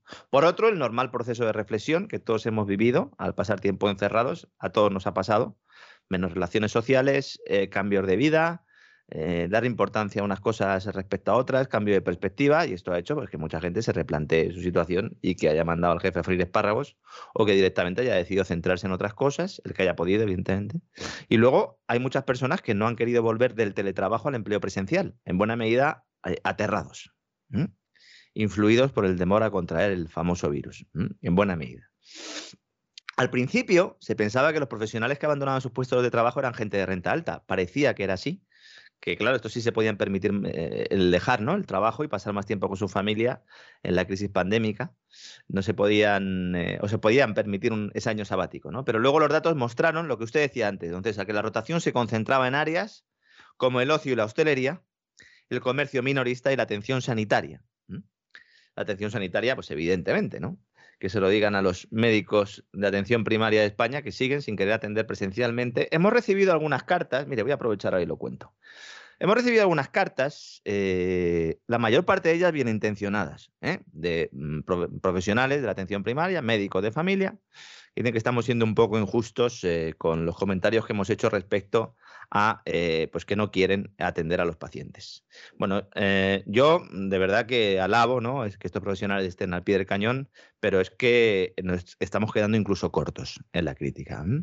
Me consta que hay eh, profesionales sanitarios que están haciendo sustituciones en centros de salud, que están haciendo placas pulmonares, pruebas, rayos pulmonares, ¿no? Están haciendo analíticas y que están haciendo auscultaciones y que están viendo a pacientes que eh, no han podido ser atendidos durante todas las navidades porque los médicos de atención primaria que tenían la plaza no se han dignado a atenderlos. En España, ahora mismo, la atención sanitaria en los centros de salud es de país subdesarrollado. Y hay que decirlo. Y lo siento mucho. Y cuando algunos de estos médicos me indican que dicen, bueno, no le falta a usted parte de razón en algunas de las cosas que comenta, pero la culpa es de los gestores. Bueno, pues la culpa es de los gestores y de los profesionales, porque yo he tenido muchos directores de periódico que eran unos sinvergüenzas. Pero he intentado hacer mi trabajo y cuando no he podido me he ido. ¿Cuántos médicos de familia están en desacuerdo con lo que está ocurriendo y van todos los días a trabajar y no levantan la voz y no dicen esta boca es mía y participan y son cómplices de todo lo que está ocurriendo? Eso se puede extender también a los policías, a los de las multas de las mascarillas, a los que no están atendiendo a personas en, en centros públicos. Que cada uno mire lo que está haciendo ¿eh? y que no se enfade cuando se lo echan a la cara, porque a lo mejor le estamos ayudando. Porque si ellos no se oponen a esos gestores, pues ya me dirá usted, don César, quién se va a oponer. Ya puedo yo pegar muchas voces en el centro de salud que me van a seguir sin atender. ¿Hay profesionales buenos? Evidentemente. Como también hay periodistas buenos, pocos periodistas buenos, pero hay también. Pues esto es igual. Esto es igual. Y no seamos corporativistas, que lo de defender al de tu misma profesión, esto es ya muy viejo, don César, ¿no? Esto ya mucha caspa. ¿no? ¿Mm? Así que nada, sirva este totalmente, totalmente. El famoso perro no come perro que decían son, pues, que luego no es verdad. Que perjudica además al profesional de verdad, claro. Y perjudica al profesional de verdad. Yo que voy a defender a los periodistas, yo no puedo defenderlos. Defenderé a un periodista en concreto o a un determinado medio en una determinada investigación, pero no se puede ser así, ¿no? Bueno, como digo, aquí el tema de los salarios es clave. ¿Por qué? Porque en el año 2020, a pesar de todo lo ocurrido en la economía global, los sueldos de Estados Unidos crecieron un 4,7%, don César. En 2020 a lomo de la burbuja de la Reserva Federal. Y aquí ya empezamos a ver un poco las cosas, ¿no? Al principio la demanda de bienes se disparó por el ahorro de los hogares, pero después por las ayudas y por los cheques federales, creando una demanda artificial no basada en el ahorro real que produjo un boom de consumo. Y esto provocó disrupciones en la cadena de suministros. Que se lo digan a los de los puertos. Siempre se nos dice, no, es que eh, eh, no había trabajadores suficientes para descargar los barcos. Es verdad, pero ¿y, el aumento de la demanda para que vinieran muchos más barcos, es que estaban haciendo cola en los puertos. Entonces, juntas eso, aumento de precios, pues, escasez de mano de obra y tienes la situación que tenemos, ¿no? La gran pregunta aquí es, siempre intento llegar a algún lado, ¿esto va a continuar? Yo no quiero ser agorero, pero con la subida de tipos de interés que va a hacer la Reserva Federal, y aquí sí que sacamos un pelín la bola de cristal, si no logra contener la inflación, lo va a tener que seguir subiendo. Y el fantasma de la recesión aparece ya por los pasillos del Banco Central. Esta mañana, en los medios financieros, se ha publicado un dato. Todas las ocasiones que Estados Unidos ha tenido una inflación medida en el IPC, ¿no? Cesta de la compra, del 5%, ha terminado en recesión. Todas las ocasiones. En la actualidad la tasa es del 7%. ¿eh? Cuatro veces en la historia esa entrada en la recesión se ha producido de manera casi inmediata. Casi inmediata. En, este caso no es así. bueno, ya, ya. una mañana nos levantamos y nos damos un susto. Bueno, aquí es que, claro, nosotros analizamos la historia, pero hay que especificar que en los últimos años es cuando más dinero de la nada se ha creado en la historia, con lo cual hay ahí un volumen de liquidez importante que está evitando ¿no? que los precios hagan su trabajo y entonces sacar conclusiones es complicado. Pero en otras ocasiones la crisis económica ha tardado uno, un año, dos o tres años. Más no. Solo en la segunda fase de la Gran Depresión, la creada por Roosevelt, se dice poco, pero hay que decirlo más. La Gran Depresión se la carga el presidente de Estados Unidos. Habría salido de la crisis y no le habría, no le habría hecho falta entrar en ninguna guerra. Por lo menos con, con desembarcos en Normandía y estas cosas. ¿no? Solo en, esa, en, esa, en ese momento se tardó cuatro años. Y en algunas ocasiones la recesión se produjo sin ni siquiera alcanzar el 5% de inflación. Por eso es tan importante y por eso se ha producido el cambio de discurso en la Reserva Federal. ¿Eh? Ya lo del efecto base, eso que comentábamos, se ha acabado. Eso es obvio, eso es obvio, eso no tiene discusión alguna. El otro día comenté que había que mirar los tipos de interés de la deuda de Estados Unidos a dos años para ver hasta qué punto de verdad los inversores creen que subirán las tasas de referencia a los señores de la Reserva Federal. Están por encima del 1%. Yo creo que todavía es poco, porque el mercado no piensa que haya una subida agresiva más allá de ese 1%. Un 1% implica cuatro subidas del 0,25. Si se está hablando, se está diciendo que la Reserva Federal este año va a subir tipos entre tres y cuatro veces, estaríamos diciendo que al final de año estarían entre el 0,75 y el 1%.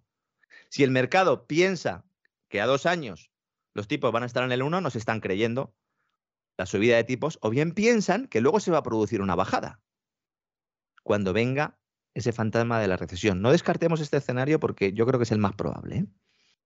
La Reserva Federal va a dar marcha atrás en algún momento. Claro, todo dependerá de si la inflación le está adelantando por la derecha o no. Esa es un poco la película, ¿no? Nos imaginamos todos, ¿no? Ese tren que va ahí por sus vías y cómo va el cuatrero, ¿verdad? Con el caballo al lado. Bueno, pues en función de quién vaya adelante, habrá que echar eh, más o menos eh, carbón en la chimenea de la locomotora, ¿no? Si uno mira la deuda a 10 años, el, famoso bono del Tesoro estadounidense está en un 85. Es la cifra más alta de los últimos dos años, lo cual indica que hay tensiones inflacionistas evidentes. Los, que, los que sí van a sufrir con esta subida de tipos en Estados Unidos, y prepárense todos nuestros oyentes que viven en países emergentes, tanto al sur del Río, del río Grande como en, en otros continentes, me consta que hay muchos oyentes de la voz prácticamente por todo el globo, don César. Comentamos aquí hace unos días que iban a tener problemas con esta subida de tipos. Hoy Financial Times pone una cifra encima de la mesa. El Banco Mundial teme una oleada desordenada de impagos de países emergentes que se enfrentan a vencimientos por valor de 11.000 millones de dólares. Muchos de estos países están endeudados en dólares y si suben los intereses las van a pasar canutas. Que cada uno pues mire a su país y vea hasta qué punto le puede afectar todo esto. ¿no? Y para concluir este tema de la gran renuncia, quiero entrar en algo que aunque es evidente es una especie de tabú. Muchas personas han abandonado sus puestos de trabajo porque sus empresas han establecido la vacuna obligatoria, bien en sentido estricto o mediante subterfugios. Recientemente, el Tribunal Supremo de Estados Unidos ha tumbado la resolución del presidente Joe Biden de imponer la vacuna en las empresas de más de 100 trabajadores. ¿no? Era, eso esa era la resolución. Solo eh, se establece la obligatoriedad o se respalda la decisión de la Casa Blanca en el caso de los empleados de centros sanitarios que reciban financiación federal. Yo no sé si Fauci se la va a poner. ¿Usted, ¿Usted cree que se la va a poner? A lo mejor se la ha puesto ya. Mm, a lo mejor se la ha puesto ya, sí. ¿Sabe usted que la, lo para, los dos, sí. ¿Sabe usted que para entrar en, las, en la sede y en los centros de trabajo de Pfizer no es obligatoria la vacuna? Ah, me parece. Sí, sí, lo sabía, lo sabía. Me parece una medida liberal de esta gente que obviamente no, no escucha determinados bocachanclas y efectivamente es así. O sea, ¿Y sabe usted que la gente con el visado diplomático no, no hace falta que tenga pasaporte COVID para viajar? Sí, sí, sí, sí, lo sé, lo sé, lo sé, lo sé. Muchos oyentes a lo mejor no, es que a lo mejor no contagian, ¿no? Los embajadores y tal, ¿no? Y los espías. Eh, no, no, con, eh, no, no, ni embajadores, ni cónsules, ni nada de eso hace falta. Bueno, tengo que decirle que en Estados Unidos tampoco, ¿eh? o sea, los ciudadanos americanos podemos ir a donde queramos. Eh, luego está por ver si llegamos a un país y ahí nos pide, pues fíjese, la prueba del SIDA, la peste negra o la fiebre amarilla. Pero en principio los ciudadanos americanos pueden viajar a donde quieran. Lo único que te piden es que cuando regreses a Estados Unidos traigas un análisis de coronavirus, de que no tienes coronavirus, en las, de las últimas 24 horas. Eh, si entras y sales en 24 horas, como me pasó a mí cuando fui a recoger el premio de periodismo a México, pues, pues como si nada, ¿no? O sea, me hicieron una prueba totalmente gratuita, porque además te la hacen gratis, en la Florida. Eh, yo me marché esa tarde a México y regresé al día siguiente a Estados Unidos y no pasó absolutamente nada. Si uno analiza la evolución de esta gran renuncia con este factor, resulta que los acelerones coinciden con determinados hitos que tienen mucho que ver con esta obsesión corporativa por inocular a, todos los empleados. ¿no? Uno de ellos es el de Google, el 28 de julio. American Airlines también hablamos de ello, pero el de, Google fue determinante, inspiró un tsunami de señales corporativas a lo largo del mes de agosto. California marcó la tendencia también con una serie de mandatos a nivel estatal que se anunciaron en agosto y su aplicación comenzó a finales de septiembre y octubre precisamente en los meses en los que he comentado antes, ¿no? Y bueno, pues eh, esto es así, ¿no? Hay una encuesta de la Kaiser Family Foundation que dice que el 70% de los trabajadores prometía dejar de trabajar, o decía, ¿no? Estoy haciendo la traducción directamente, eh, aseguraba que iba a dejar de trabajar si no se le daba la opción de hacerse la prueba semanalmente en lugar de ponerse la, vacuna, y un 37% directamente decía que, no iba, que iba a dejar de trabajar incluso aunque eh, le permitieran no vacunarse y hacerse la prueba, ¿no? No estoy diciendo que esta sea la causa, pero evidentemente tiene relación. Es un elemento más que debería estar expuesto en los medios de comunicación. Que no se haga, pues demuestra hasta qué punto nadie quiere hablar claro sobre el efecto que esta locura de inoculación global está teniendo, no solo desde el punto de vista sanitario, incluso político, sino en materia laboral. ¿no? Incluso editores de medios críticos con la gestión de la pandemia, como el New York Post o incluso la Fox, pues cuando hablan de dimisiones masivas no mencionan los famosos mandatos de vacunación. Los tentáculos de la Big Pharma, ¿verdad? Son, eh, son amplios, ¿verdad? Llegan a muchos sitios, ¿no? Y bueno, pues también quería hablar hoy, además de esta gran renuncia, de esa foto, no sé si ha visto usted esa foto en la que aparece la señora Nadia Calviño, vicepresidenta del gobierno español. Qué foto más conmovedora. Para el que no la haya, visto, pues nada, sale Nadia Calviño con el vicepresidente de la Comisión Europea y salen los dos ahí con sus mascarillas y dándose con el codo ahí ¿eh? saludándose y, diciendo, pues básicamente, que está muy bien la reforma laboral hecha, eh, presentada en España, que cumplimos con todas las condiciones para recibir los fondos europeos y que España es un país ejemplar, don César. Esto huele que apesta. Huele que apesta. La verdad es que sí. La verdad es que sí, la verdad es que sí. Y además con seguridad que no se creen ni, ni, ni lo más mínimo eso de que somos ejemplares. Cuando la patronal respalda la reforma laboral a última hora, que estuvimos contando aquí, justo los últimos despegamos antes de acabar el año, que Garamendi no quería y tal, que Yolanda Díaz le dijo que si no firmaba la iba a aprobar por decreto, e incluso el, mismo día de Nochevieja, al final Garamendi firma esa reforma laboral entre otras cosas, como explicamos el otro día cuando hablamos de ella, porque beneficia ¿no? a los empresarios que le sostienen, y ahora vamos a hablar un poco, un poco de ellos. ¿no? Pero cuando firma, firma porque a Garamendi le dice el gobierno, mira, el dinero de Europa depende de que tú pongas tu firma aquí. Porque si tú pones tu firma aquí, nosotros podemos ir a Europa y decirle que los empresarios respaldan esta reforma laboral. Y si esta reforma laboral, que no es una reforma, pero bueno, si esta reforma laboral la respaldan sindicatos y empresarios, tenemos el consenso de los agentes sociales, el famoso consenso. Y esto nos abre las puertas. Bruselas nos ha dicho que firméis y recibiréis vuestra parte, evidentemente. Y esto es lo que ha ocurrido. Esto es la condición para que se produzca el saqueo de los fondos del Next Generation EU. Qué bien. ¿Mm? Qué bien. Y luego salen dándose con el codo. ¿Mm? Luego salen dándose con el codo. Y nos siguen diciendo que esto va a beneficiar a los ciudadanos. Se han entregado ya 11.000 millones de euros a las comunidades autónomas. ¿En qué se va a emplear ese dinero? Las empresas se están quejando. Estaba esta mañana hablando con, un empresario que decía, oiga, eh, es que vale, nosotros hemos pasado por el aro, pero ¿y dónde está la pasta? Porque es que no, nos están dando la pasta. Esto es un juego de trileros al máximo nivel. Ahora mismo al presidente de la patronal le sostienen Ana Botín, presidenta del Banco Santander, Álvarez Payete, presidente de Telefónica, y la familia entre canales eh, a través de Acciona.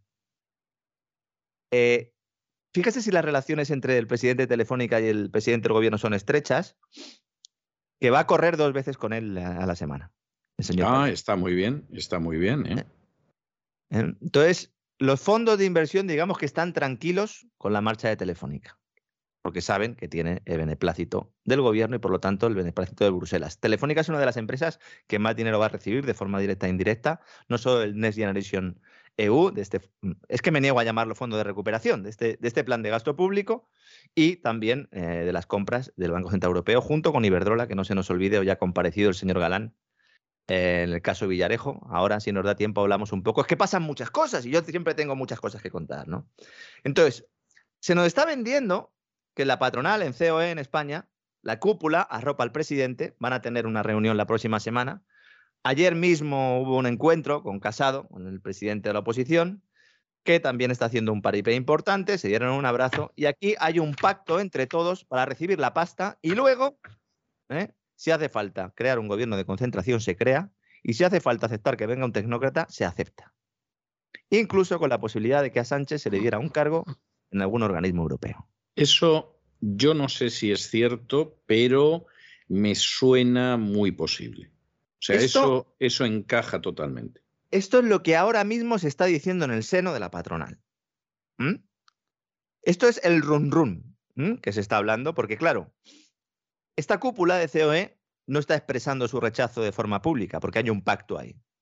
De hecho, el año que viene hay elecciones en COE. Entonces, supongo que van a intentar, ¿no? Que al final no llegue la sangre al río. Pero claro, cuando uno habla con determinadas personas con las que tiene una cierta relación desde hace tiempo, pues empieza a ver un poco la realidad, ¿no? Y se están empezando a plantear esos escenarios. A Casado se le considera el tonto útil de todo esto. Lamentablemente es así. ¿Eh? En bueno, yo es que, es que no creo que Casado tenga una visión, o sea, sea visto como un talento por nadie. ¿eh? No, no quiero. Ni siquiera por el que le puso. Sí, yo no quiero, no quiero ser cruel, ni mucho menos, ni faltarle al respeto, ni nada por el estilo, pero yo no creo que nadie lo considere un genio a Casado. ¿eh? O sea, Casado es un chico que, como yo he dicho en algunas ocasiones, pues reproduce lo que pasa en muchas guerras, que son baja los primeros oficiales y el alférez de pronto se ve convertido en capitán. Pero, pero para de contar. ¿eh? Mucha gente se preguntará, pero bueno, pero entonces, eh, ¿qué nos estás diciendo? Que en realidad a la Comisión Europea le da igual el tipo de reforma laboral que aprobemos. No quieren que flexibilicemos el mercado. No, no quieren eso. Lo que quieren es poder llevar ante los países del norte o poder tener un papel ¿no? que justifique darnos la pasta. Porque hay un acuerdo en darnos la pasta. Se pelearon mucho para ver cómo se hacía, que si iba a haber unos hitos, lo que, lo que quieran, nuestros queridos oyentes. Pero finalmente se llegó a un acuerdo para darnos la pasta. ¿Cómo vendrá el ajuste posterior? Todavía no lo sabemos, pero ya se está empezando a posicionar el personal. La Comisión Europea ha dicho, señores, esto de dar ayudas a empresas está muy bien por el COVID, pero vamos a ir ya retirando un poco el asunto. Nos ha fastidiado después de que Alemania ha rescatado todo su sector industrial. dice, ahora hay que irlas eh, limitando y hay que ir retirándolas gradualmente. ¿Mm? Me hace mucha gracia porque en el documento que ha hecho pública la Comisión Europea dice, oiga, pero tampoco demasiado rápido, ¿eh?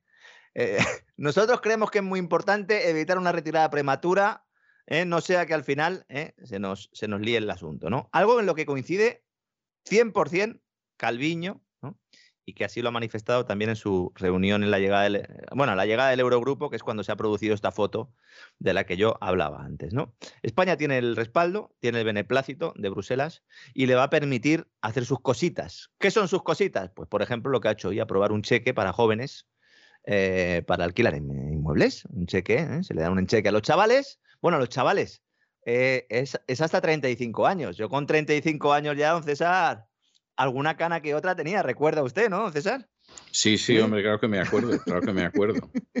Ahora ya tengo el pelo blanco directamente, pero entonces tenía solo una mechita. Siempre me negué a, a teñirme, como han hecho otros presentadores de televisión que podrían haber pues, patrocinado perfectamente eh, pues eh, el producto para limpiar calzado, ¿verdad? El famoso Camfor, ¿no? Porque más de uno. Sí, sí, sí, Algunos lo hemos conocido, sobre todo en la infancia.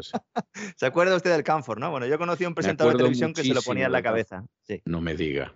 Sí, sí, se lo ponía en la cabeza. Luego a micrófono cerrado me dice usted quién era, porque bueno, esto ya me deja pasmado. Digamos que trabajaba en una cadena de televisión, eh, pues donde la sotana estaba bien vista. ¿eh? Uy, uy, uy, uy. Me estoy imaginando quién es. Se me cae la cara de Ya sabe usted quién es, ¿no? Bueno, ¿qué va a pasar en España? Pues no lo sabemos, pero hay movimientos, hay movimientos importantes. Está en el ámbito empresarial, como ya avanzamos ayer y hoy le puedo confirmar el CNI, pues vigilando de cerca lo que pasa con las empresas españolas. Hay muchísima preocupación porque todos los que pensaban entre ellos empresarios, que en algún momento Bruselas pues daría el toque al gobierno español, y están viendo que no se va a producir, y vamos a ir viendo una serie de movimientos, eh, de posicionamientos en los próximos meses, porque no olvidemos que el año que viene hay elecciones, aunque últimamente he visto algún periodista español diciendo que las elecciones en España se van a adelantar muchísimo y que incluso podrían ser la primera mitad de este año, hombre, yo lo descarto mm, eh, absolutamente. No lo creo, ¿eh? sinceramente yo, yo no lo creo. ¿eh? O sea, se lo digo, se lo digo como lo siento. ¿eh? Yo personalmente no creo que eso, que eso vaya a ser así. ¿eh?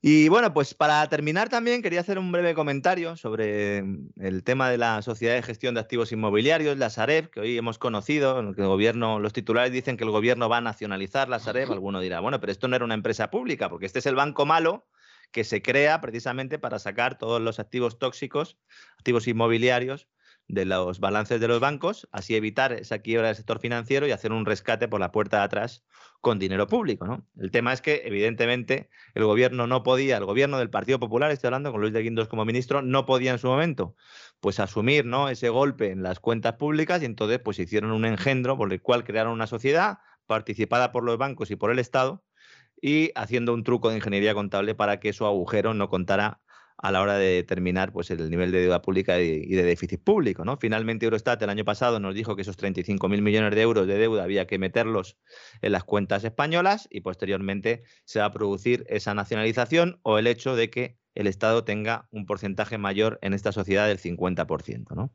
Para que se hagan una idea del nivel de la estafa ¿eh? que se produjo, Sareb lo que hizo fue comprar inmuebles, créditos hipotecarios, crédito promotor y suelo por valor de unos 50.000 millones de euros, redondeando.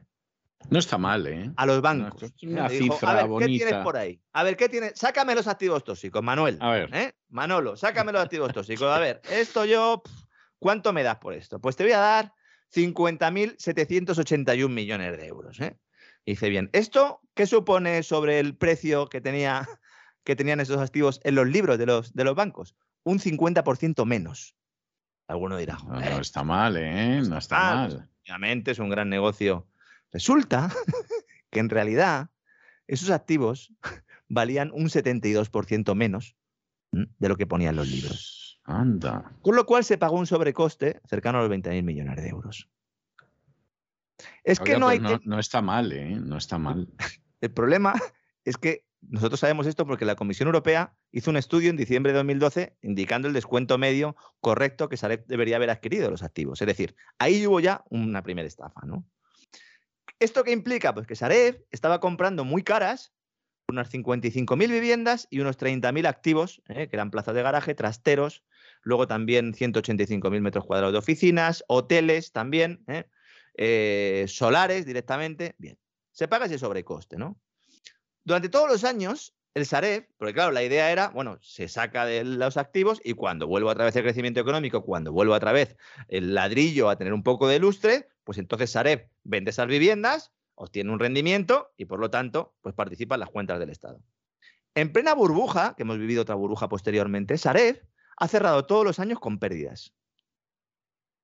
Es que e, es alucinante.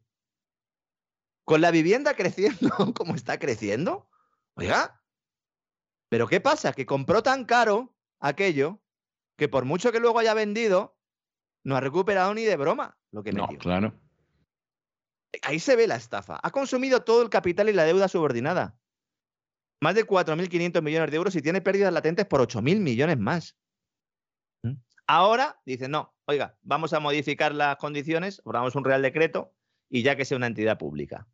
Porque en la actualidad el 54% lo tienen bancos y aseguradoras y el 45,9% restante lo tiene el Estado. ¿no? ¿Esto implica que los bancos van a salir de su accionariado? No. ¿Por qué? Se van a quedar para obtener créditos fiscales, para que Hacienda les perdone impuestos derivados de esta inversión. ¿Cómo que inversión?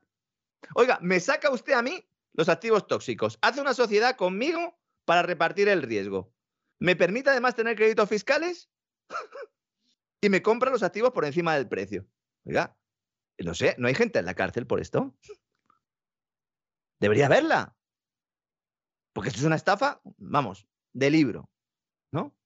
al final pagamos todos. Por cierto, estos bancos son el Santander, con el 22% del capital, CaixaBank, con el 12% del capital, y luego Sabadell y Cuchabank y otros bancos, pero fundamentalmente Santander y CaixaBank, Ana Botín y Isidro Fainé. Se explicarán ya a nuestros oyentes pues muchas de las cosas que hemos ido contando en el Despegamos y que, eh, bueno, pues ilustran hasta qué punto pues esto del mercado libre es un cuento, hasta qué punto el matrimonio banca-estado va viento en popa. Ahora les recomendaría que la ropa y las sábanas, eh, después de acostarse, pues que las limpien en casa, porque si no, si las limpian fuera y las limpian, las lavan en el río y luego las tienden para que las veamos todo, pues a lo mejor alguno pues se enfada, ¿no? y se calienta más de lo, de lo normal, ¿no? Es tremendo lo que está pasando en España. Y por si fuera poco, resulta que, ahora lo que está intentando Sareb es antes de que, bueno, pues esos bancos salgan del capital, que en algún momento saldrán, pues para evitar cumplir la ley de contratos públicos, pues ahora mismo están sacando contratos a punta pala ¿eh? para que las empresas adjudicatarias no tengan que cumplir la ley de contratos, porque cuando ya tenga la mayor parte del capital el Estado habrá que cumplir la ley de contratos del sector público, lo cual es otro pozo tremendo, ¿no? Y que está provocando que se estén renegociando las condiciones de los actuales eh, trabajos bueno, pues de aquí prácticamente a, a, mediados de año, que será cuando definitivamente se produzca ese cambio accionarial. Así que nada, un poquito de cloaca financiero constructor estatal para terminar el despegamos de hoy, que como siempre, don César ha sido intensito. ¿eh?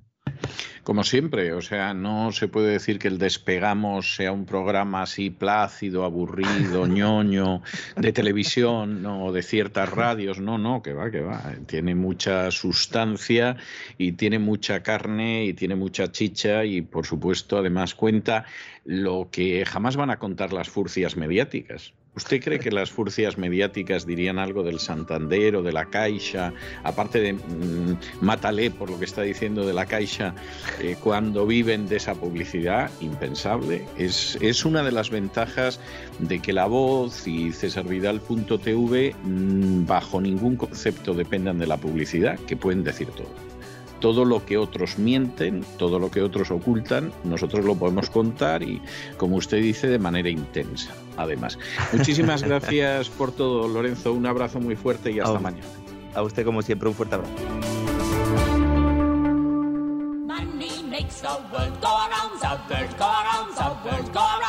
Money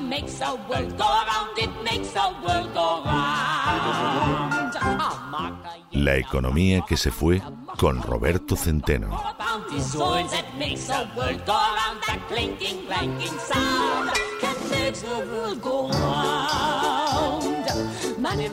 Ya lo saben, aparten cualquier cosa que pueda ser fumable, abróchense los cinturones pongan en posición vertical el respaldo de los asientos, porque ya saben ustedes que los martes tenemos esa sesión doble, esa sesión continua y programa doble, y al final llega triunfante, como siempre, don Roberto Centeno para contarnos la economía, que ojalá fuera la economía que se fue, pero parece que va a durar mucho.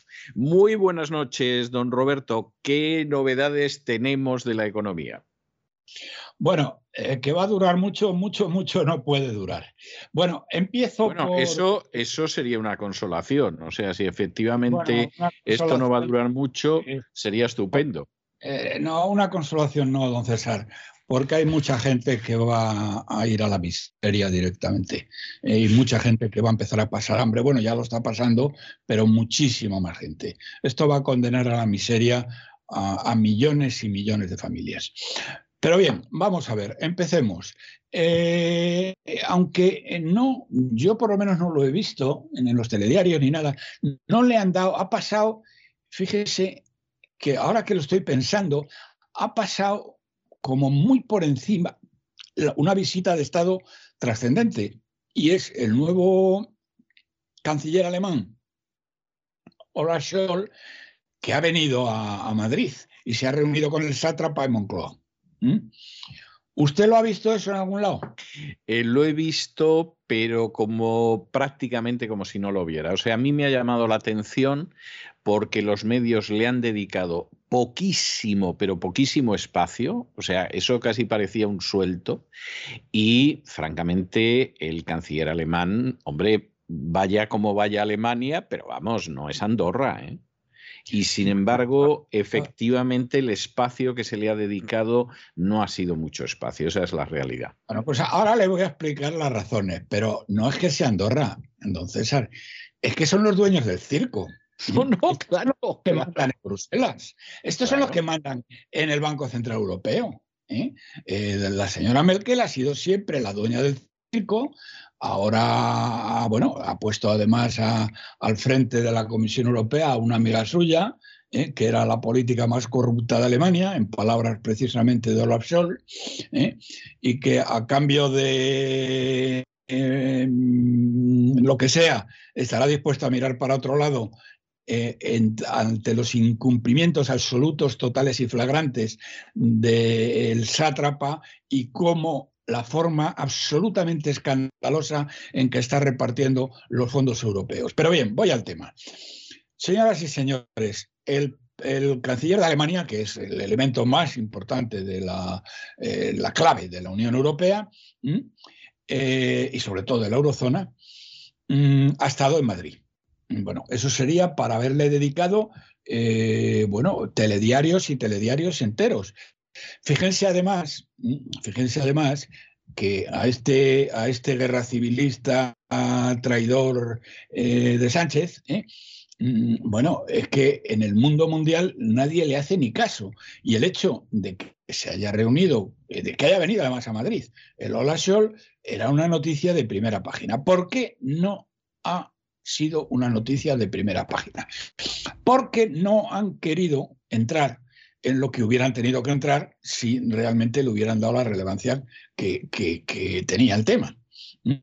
Y es en qué es lo que habían hablado, qué es lo que habían discutido, etcétera, etcétera, etcétera. Bien, ¿de qué es lo de lo que han hablado? Pues de una manera eh, muy resumida y luego emplearé un poquito más.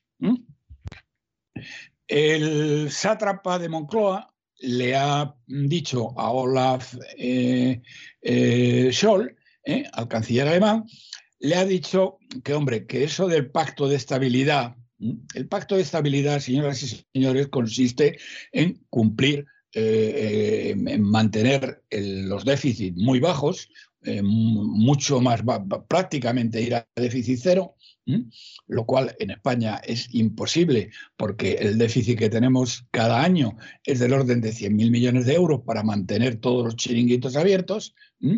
Eso sin contar con los ciento y pico mil que se necesitan para para refinanciar los vencimientos de deuda. Bien, bueno, pues entonces el sátrapa le ha pedido a Scholl eh, que, eh, que, no se cumpla el pacto de estabilidad, ¿eh? que miren para otro lado y que hagan como que no existe y que, que, hombre, que realmente, hombre, que la pandemia no ha terminado todavía y no sabemos cuándo va a terminar y entonces es muy prematuro hablar de quitar el pacto de estabilidad.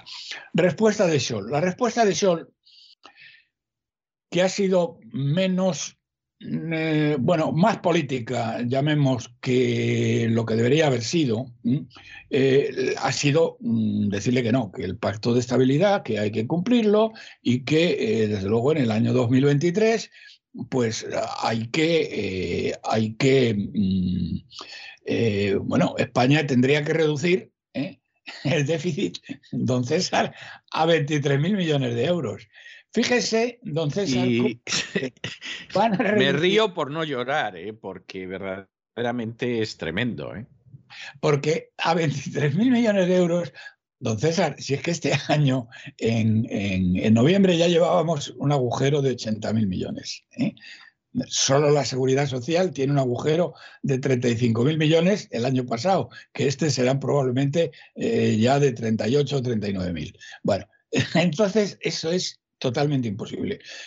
Pero, sin embargo, lo que, eh, lo que Sol aparentemente no le ha dicho, o por lo menos no ha salido en, ningún lado, es una cosa mucho más grave, que ya se lo conté a ustedes.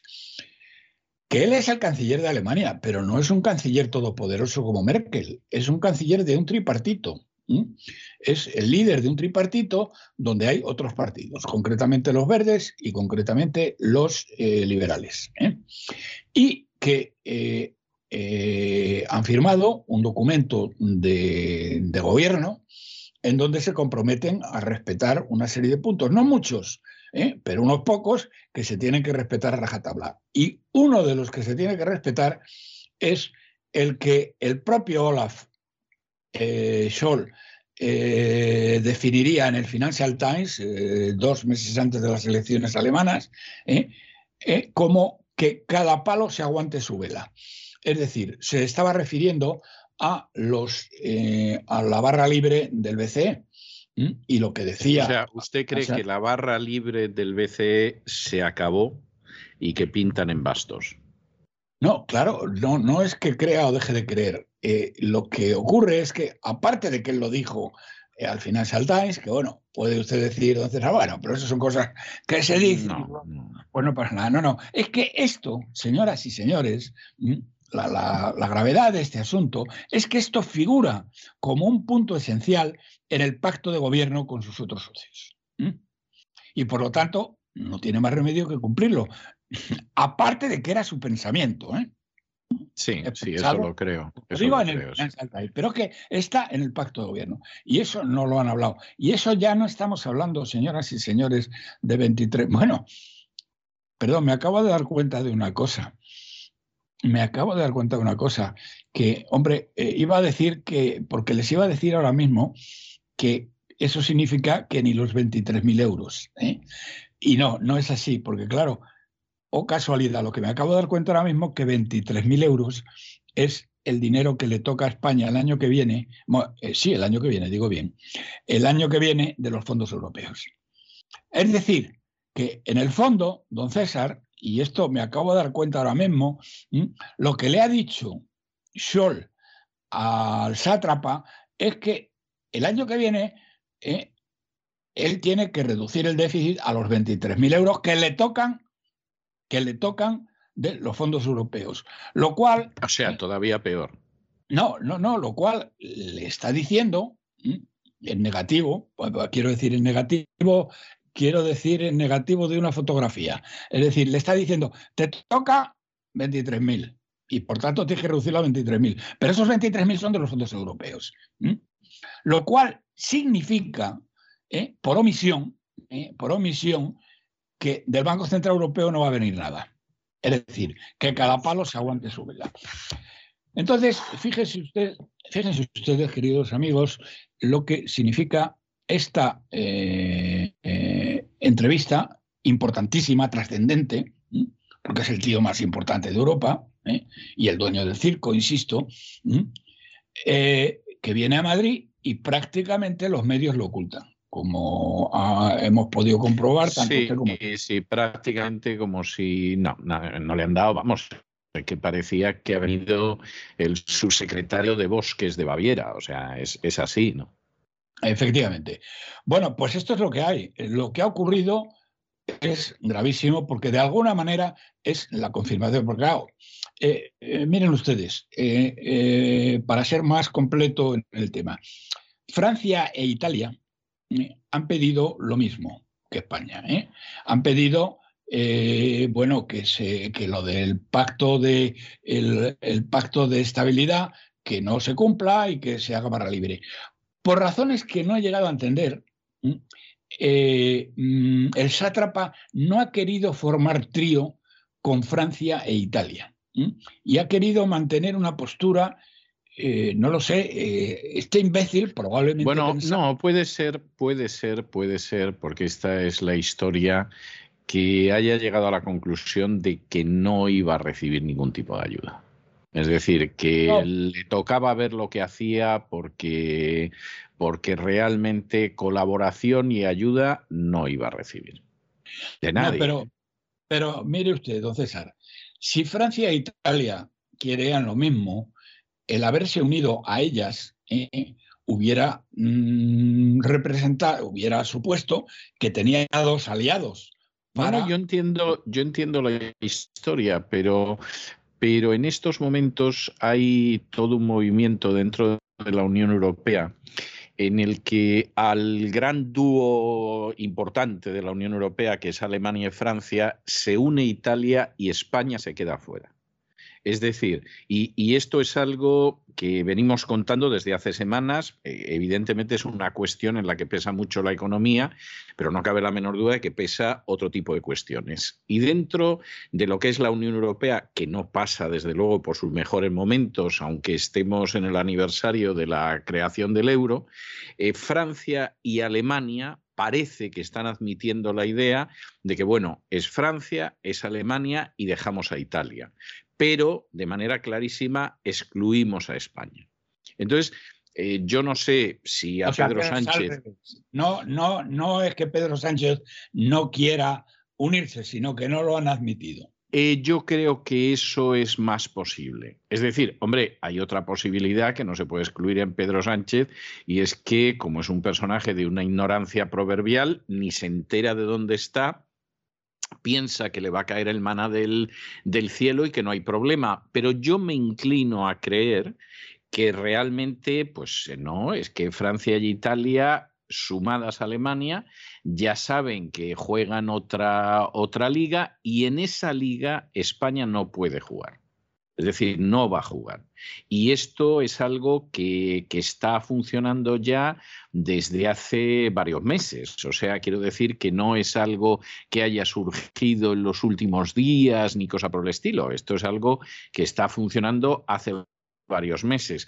Y si se hubiera dado la circunstancia, yo no tengo constancia, pero puede ser, de que efectivamente Pedro Sánchez ha dicho, bueno, yo también quiero jugar en el patio con la pelota, pues lo que le han dicho es, no, tú no juegas a la pelota con nosotros porque dentro de la división de influencia que estamos llevando a cabo dentro de la Unión Europea, pues se da la circunstancia de que tú no tienes nada que hacer. Es decir, esto es Francia, Alemania, el apoyo de Italia, para que no parezca que entre ellos dos eh, se merienda la Unión Europea, y eh, España se queda fuera y punto final. Yo personalmente creo que eso es lo más posible. ¿eh? Bueno, de todas maneras, lo cual es tremendo. Está matemático de, los números, ¿eh? lo que le ha dicho es que cuente con 23.000 millones de euros, que, insisto, me acabo de dar cuenta que es justo lo que nos toca de los fondos europeos y que, y que tiene que arreglarse con eso. O sea, que esto es como cuando en Inillo Tempore nos daban cinco duros para el fin de semana y nos decían que había cinco duros y que te apañaras con los cinco duros porque no te iban a dar más. O sea, es, esa es la historia, ¿no? Claro, lo que pasa es que el, panorama que, esto significa, eh, el año que viene para España. Yo creo que este año para España. Eso es la suspensión de pagos, don César. Exactamente. Si eso lo llevan, si eso lo llevan a rajatabla, eso es la suspensión de pagos. España eh, no puede sobrevivir eh, con menos de, eh, bueno, 100.000, quitémosle, con, menos de 100.000 millones. Es decir, los 23.000 de los fondos es el chocolate del loro. Que luego después hay que reconocer que los están repartiendo bueno, de una manera absolutamente vergonzosa. Es decir, es con un descaro total y absoluto hoy leía yo que, bueno, que eh, eh, los fondos que les han dado a las, los que les han tocado en el reparto a, las, eh, a los municipios, han ido todo a municipios de izquierdas. no han ido a municipios de derecha. Es decir, una desvergüenza a los sindicatos, a, bueno, a este miserable del Garamendi, que le ha tocado Fíjese, don César, es que ya no disimulan, es que les da igual. Sí. La COE, que se lo vuelvo a repetir, la COE, que es, dicen que es la patronal, no representa a nadie. Tiene un 1% de las empresas. Y Garamendi ¿eh? ¿Eh? no es un empresario, es un individuo que tiene un chiringuito, ¿eh? Que lo único que él dice es que él nunca ha trabajado para, que él nunca ha tenido un sueldo en su vida. Bueno, pues, muy bien, pero que tiene un chiringuito. Es decir, bueno, y entonces estos tíos aceptan la reforma laboral de la vicepresidenta comunista. ¿eh? Y a los, eh, hombre, eh, que era evidente que se habían vendido como unos miserables y unos auténticos judas, solo que por menos dinero, porque yo creo que los, el, dinero que recibió Judas al cambio era mucho más de lo que han recibido estos tíos, pero es que han pasado 10 días 15 a lo sumo, ¿eh? Eh, eh, y, resulta que aparece que hay varios, decenas de millones de euros de los fondos europeos que van a la COE. Verdaderamente, don César, no hay por dónde cogerlo. ¿Y ahora qué pasa? Que el Garamendi está ayudando en no sé qué cosas, porque está encantado de la vida con, Sánchez, ¿eh? y entonces por el dinero que le ha dado, y está dispuesto, pues no sé si eh, lo que leía hoy, que está dispuesto a ir a barrer eh, gratis la, la, Moncloa o algo así, está dispuesto a ayudar a Sánchez en lo que le pida. O sea, de vergüenza. Entonces, yo, estos fondos europeos, bueno, la única que ha hecho algo serio ha sido Isabel Díaz Ayuso, que los ha llevado a los tribunales. Punto pelota. Y el otro día que tuve un enfrentamiento con el primo de la Carmena, ¿eh? sí, ya, ya, vi el enfrentamiento porque se le veía muy dolido, ¿eh? le destrozó usted el corazón. ¿eh? Bien, eh, bueno, pues decía, este tío decía que claro, que eso no se podía hacer, porque esas cosas se hablan en España, porque eso es una traición, el ir a los tribunales o el ir a Bruselas. Pero bueno, verdaderamente tremendo. Pero es de vergüenza. Yo lo que me pregunto, lo que me pregunto, y ahora les doy la respuesta que yo tengo para ello, es decir, bueno, ¿cómo están haciendo esto con tal desvergüenza? Porque claro... Mm, eh, bueno, yo creo que la vergüenza la perdieron hace mucho tiempo. No, pero no, no, pero no, ya, eso ya lo sé, pero entonces, escúcheme lo que le voy a decir. Fíjese que tienen, eh, han recibido una primera parte del dinero, que no son, que son varios miles de millones, pero no son los 23.000, porque como el año estaba vencido, pues no sé cuánto les va a tocar, no me acuerdo la cifra, pero podrán ser 8, 9, 10 mil. Bien, eh, eh, es una cantidad pequeña. Ahora tienen que ir a Bruselas y justificar cómo han repartido ese dinero. Y no les importa lo más mínimo el cómo lo han repartido. Pero además a cara descubierta, nada de que se han molestado en ocultar el que lo repartían con, eh, bueno, con, eh, con, fines absolutamente electoralistas y absolutamente miserables, ¿eh? para comprar voluntades. Es que lo que tienen que estar muy seguros es que han comprado también a Ursula von der Leyen, porque si no, el tema no se explica. Yo no tengo ninguna prueba de que la hayan comprado. Lo que sí sé es que es la más corrupta de Alemania. También sé y eso lo sé en carne propia, que la administración de Bruselas es la más corrupta del mundo de Occidente y probablemente del mundo, porque de luego en China y en Rusia no creo que la administración sea tan corrupta como la de Bruselas. No, en China te levantan la tapa de los sesos, además, y le cobran la bala a la familia, sí. Bueno, y además tienes tú que pagar la bala, ¿eh? Sí. Bueno, entonces, don César, yo esto no le encuentro otra explicación. A lo mejor usted le encuentra otra, pero es que tienen comprada a Van der Leyen y saben que Von der Leyen va a mirar para otro lado y les va a dar los 23 mil millones que tocan este año. No, es, eh, esa es una posibilidad. Es una posibilidad. ¿eh? Eh, yo los veo muy. Por muy desvergonzados que sean, que lo son, por muy miserables que sean, que lo son, por muy analfabetos que sean, que lo son, coño, tendrían un poco de cuidado. Lo disimularían más, pero es que lo hacen a cara descubierta, les da igual que les da lo mismo. Yo, yo creo que les da igual, hace mucho tiempo. Eh, si sale no les sabe bien, seguramente el desayuno se lo amargan un poquitín, pero en fin, lo, lo toman con deportividad. Y yo creo que ellos tienen la idea, porque además se la repiten varias veces a lo largo del día, de no nos pueden dejar caer. O sea, esto, esto, ¿eh? yo se lo he oído decir a políticos de bastante nivel, y el comentario era no nos pueden dejar caer. Es decir, no, no, esto no puede pasar. Y recuerdo otra, otro comentario que a mí este yo, según me pillaba, me daba ternura, me daban ganas de romper a llorar, que era al final la deuda no, le va a pagar, no la va a pagar nadie. bueno, y tú dices, bueno. tendríamos que darle el premio Nobel de Economía a la antigua vicepresidenta. ¿Cómo se llamaba? Que la que decía que el dinero, el dinero público no es de nadie. No era de nadie, la señora Calvo, sí. Ah, era, de nadie. ¿eh? De economía. Pero, en este caso yo recuerdo una conversación además con una persona eh, de bastante importancia en un partido y en un momento determinado me dice, mira, si al final la deuda no se va a pagar, porque la deuda no la va a pagar nadie. Y yo lo estaba oyendo y yo decía, madre mía, si este ha llegado lo que ha llegado en su partido y me consta que no es de los más tontos, todo lo contrario, es una persona que ha dejado la política y luego se ha ganado la vida, yo creo que bastante decorosamente, dice, madre mía, madre mía, ¿en qué manos estamos? Bueno, bueno, pasamos al siguiente punto, si le parece, don César. Me parece perfecto. Pase usted.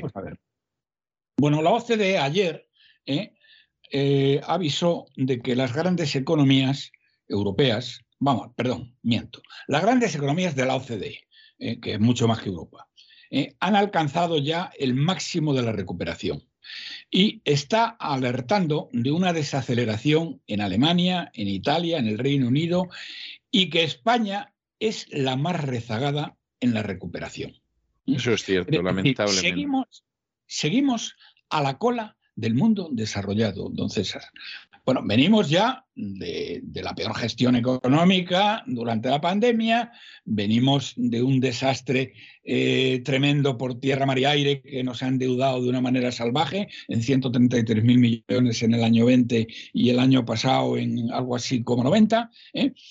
Y además dicen otra cosa, mm, que vamos a ver qué es lo que nos dice, que será uno de estos días no creo que falten muchos días. Lo que nos dice el INE, ¿eh? los ínclitos eh, estadísticos del INE, que nos dicen de cómo ha crecido el primer, eh, la economía española en el cuarto trimestre del año que viene. Bien, lo que dice la OCDE es que la recuperación moderó, leo textualmente, moderó su crecimiento en todos estos países, pero en España en particular, en el último trimestre en el último trimestre. Y dice que, que eh, esta moderación eh, puede acentuarse en un futuro. Entonces, eh, claro, se está mm, desacelerando de una manera tremenda, tremenda. Bueno, se está desacelerando lo que no terminó de acelerarse, además.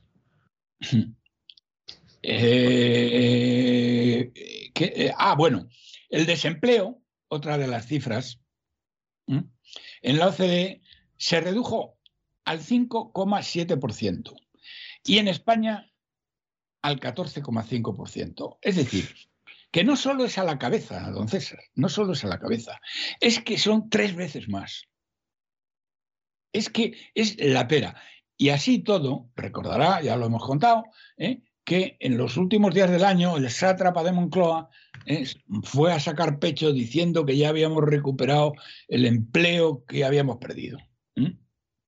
O sea, eh, el, tema, mm, el tema, los, bueno, habla también de que los indicadores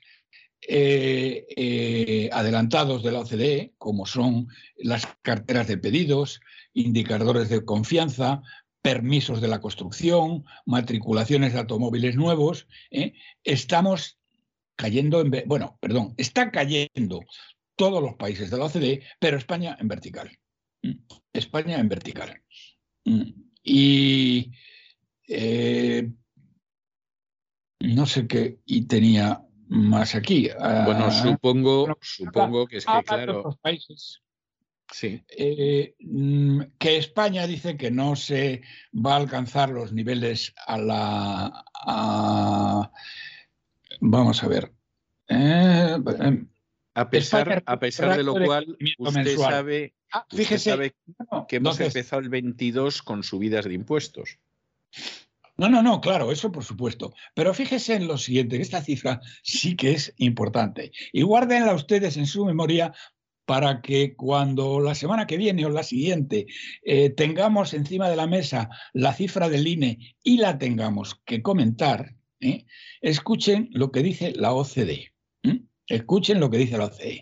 España redujo el ratio de crecimiento mensual del 0,17% de diciembre en septiembre al 0,05 en diciembre. Es decir, se da cuenta de lo que estoy diciendo, don César, que la caída del crecimiento, la caída del crecimiento, según la OCDE en España, ha sido en diciembre cuatro veces menor, cuatro veces menor, o casi cuatro veces menor, tres veces y media menor, ¿eh? que la que era en septiembre. Y ahora le hago una apuesta, don César. ¿Qué se apuesta usted a que el INE nos da un crecimiento para el cuarto trimestre que necesita desesperadamente la mentirosa compulsiva de Nadia Calviño, que supera el crecimiento del tercer trimestre. Sí, eso, eso lo puedo creer, que lo haga, lo que pasa que es absolutamente inverosímil. Pero bueno, es que, pero mm, aquí es donde, aquí es donde entra la vergüenza a la que se refería usted antes. ¿eh? Es que no tiene vergüenza. No, ninguna. ¿Cómo narices, cómo narices va a poder dar, y lo va a dar, eh, una cifra de crecimiento, el INE, del cuarto trimestre superior a la del tercer trimestre, cuando la OCDE está diciendo que el crecimiento de septiembre, último mes del tercer trimestre es cuatro veces mayor que la de diciembre, último mes del cuarto trimestre. Pues con un par, con un par. Y yo quisiera, en fin, vamos a ver, nos lo tomamos con, con, una gota de humor, porque es que si no esto es, es muy triste. Pero yo quisiera que alguien me explique a mí cómo, con la forma en que se está desplomando la, la economía, eh, realmente esta gente piensa sobrevivir a la que se le viene encima. O sea, es que, es que no puede ser, porque es verdad que los impuestos los suben, es verdad que, bueno, a los buscabonus de la agencia tributaria los tienen en una línea todavía más dura de ver todo lo que pueden sacar, pero es que al final las cuentas son las que son. Y con la deuda que hay, el déficit que hay y el gasto que hay, es que no salen las cuentas ni a tiros. Ya, pero fíjese, don César, que todo eso que es verdad, pero mm, es verdad ahora, era verdad a mediados del año pasado, era verdad a principios del año pasado, a mediados del año anterior y tal. Lo han solucionado fácilmente con el dinero del BCE. ¿Mm? Sí, claro, sí, pero 133 mil millones, 133 mil millones el año 20. ¿eh? 100 ¿eh? mil millones contando el dinero de los fondos europeos, el año 21. Y ahora viene el malaje, como dicen en Andalucía, del sol y le dice al sátrapa que el, año que viene se tiene que aguantar con 23 mil millones de euros.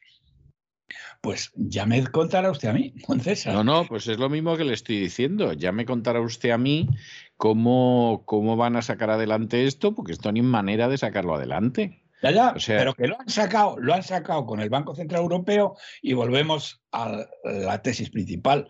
En 2023 España suspende pagos.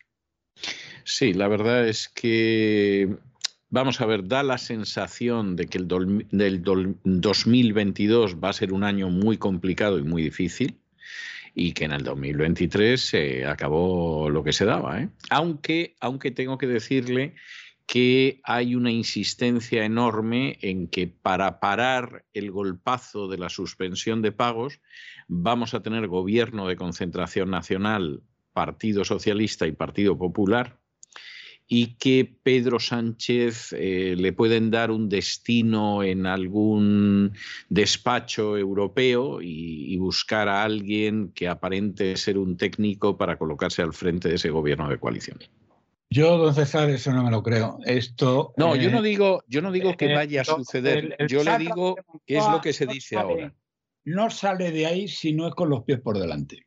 Bueno, vamos a ver, le están intentando convencerlo. Es decir, vamos a ver, él quiere.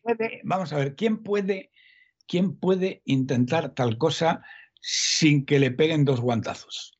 No, no, pues eh, gente que dirige importantes bancos españoles. Sí, bueno. Sí. Entonces, hombre, vamos a ver, la historia es la siguiente. Pedro Sánchez quiere seguir. ¿eh? Pedro Sánchez quiere seguir.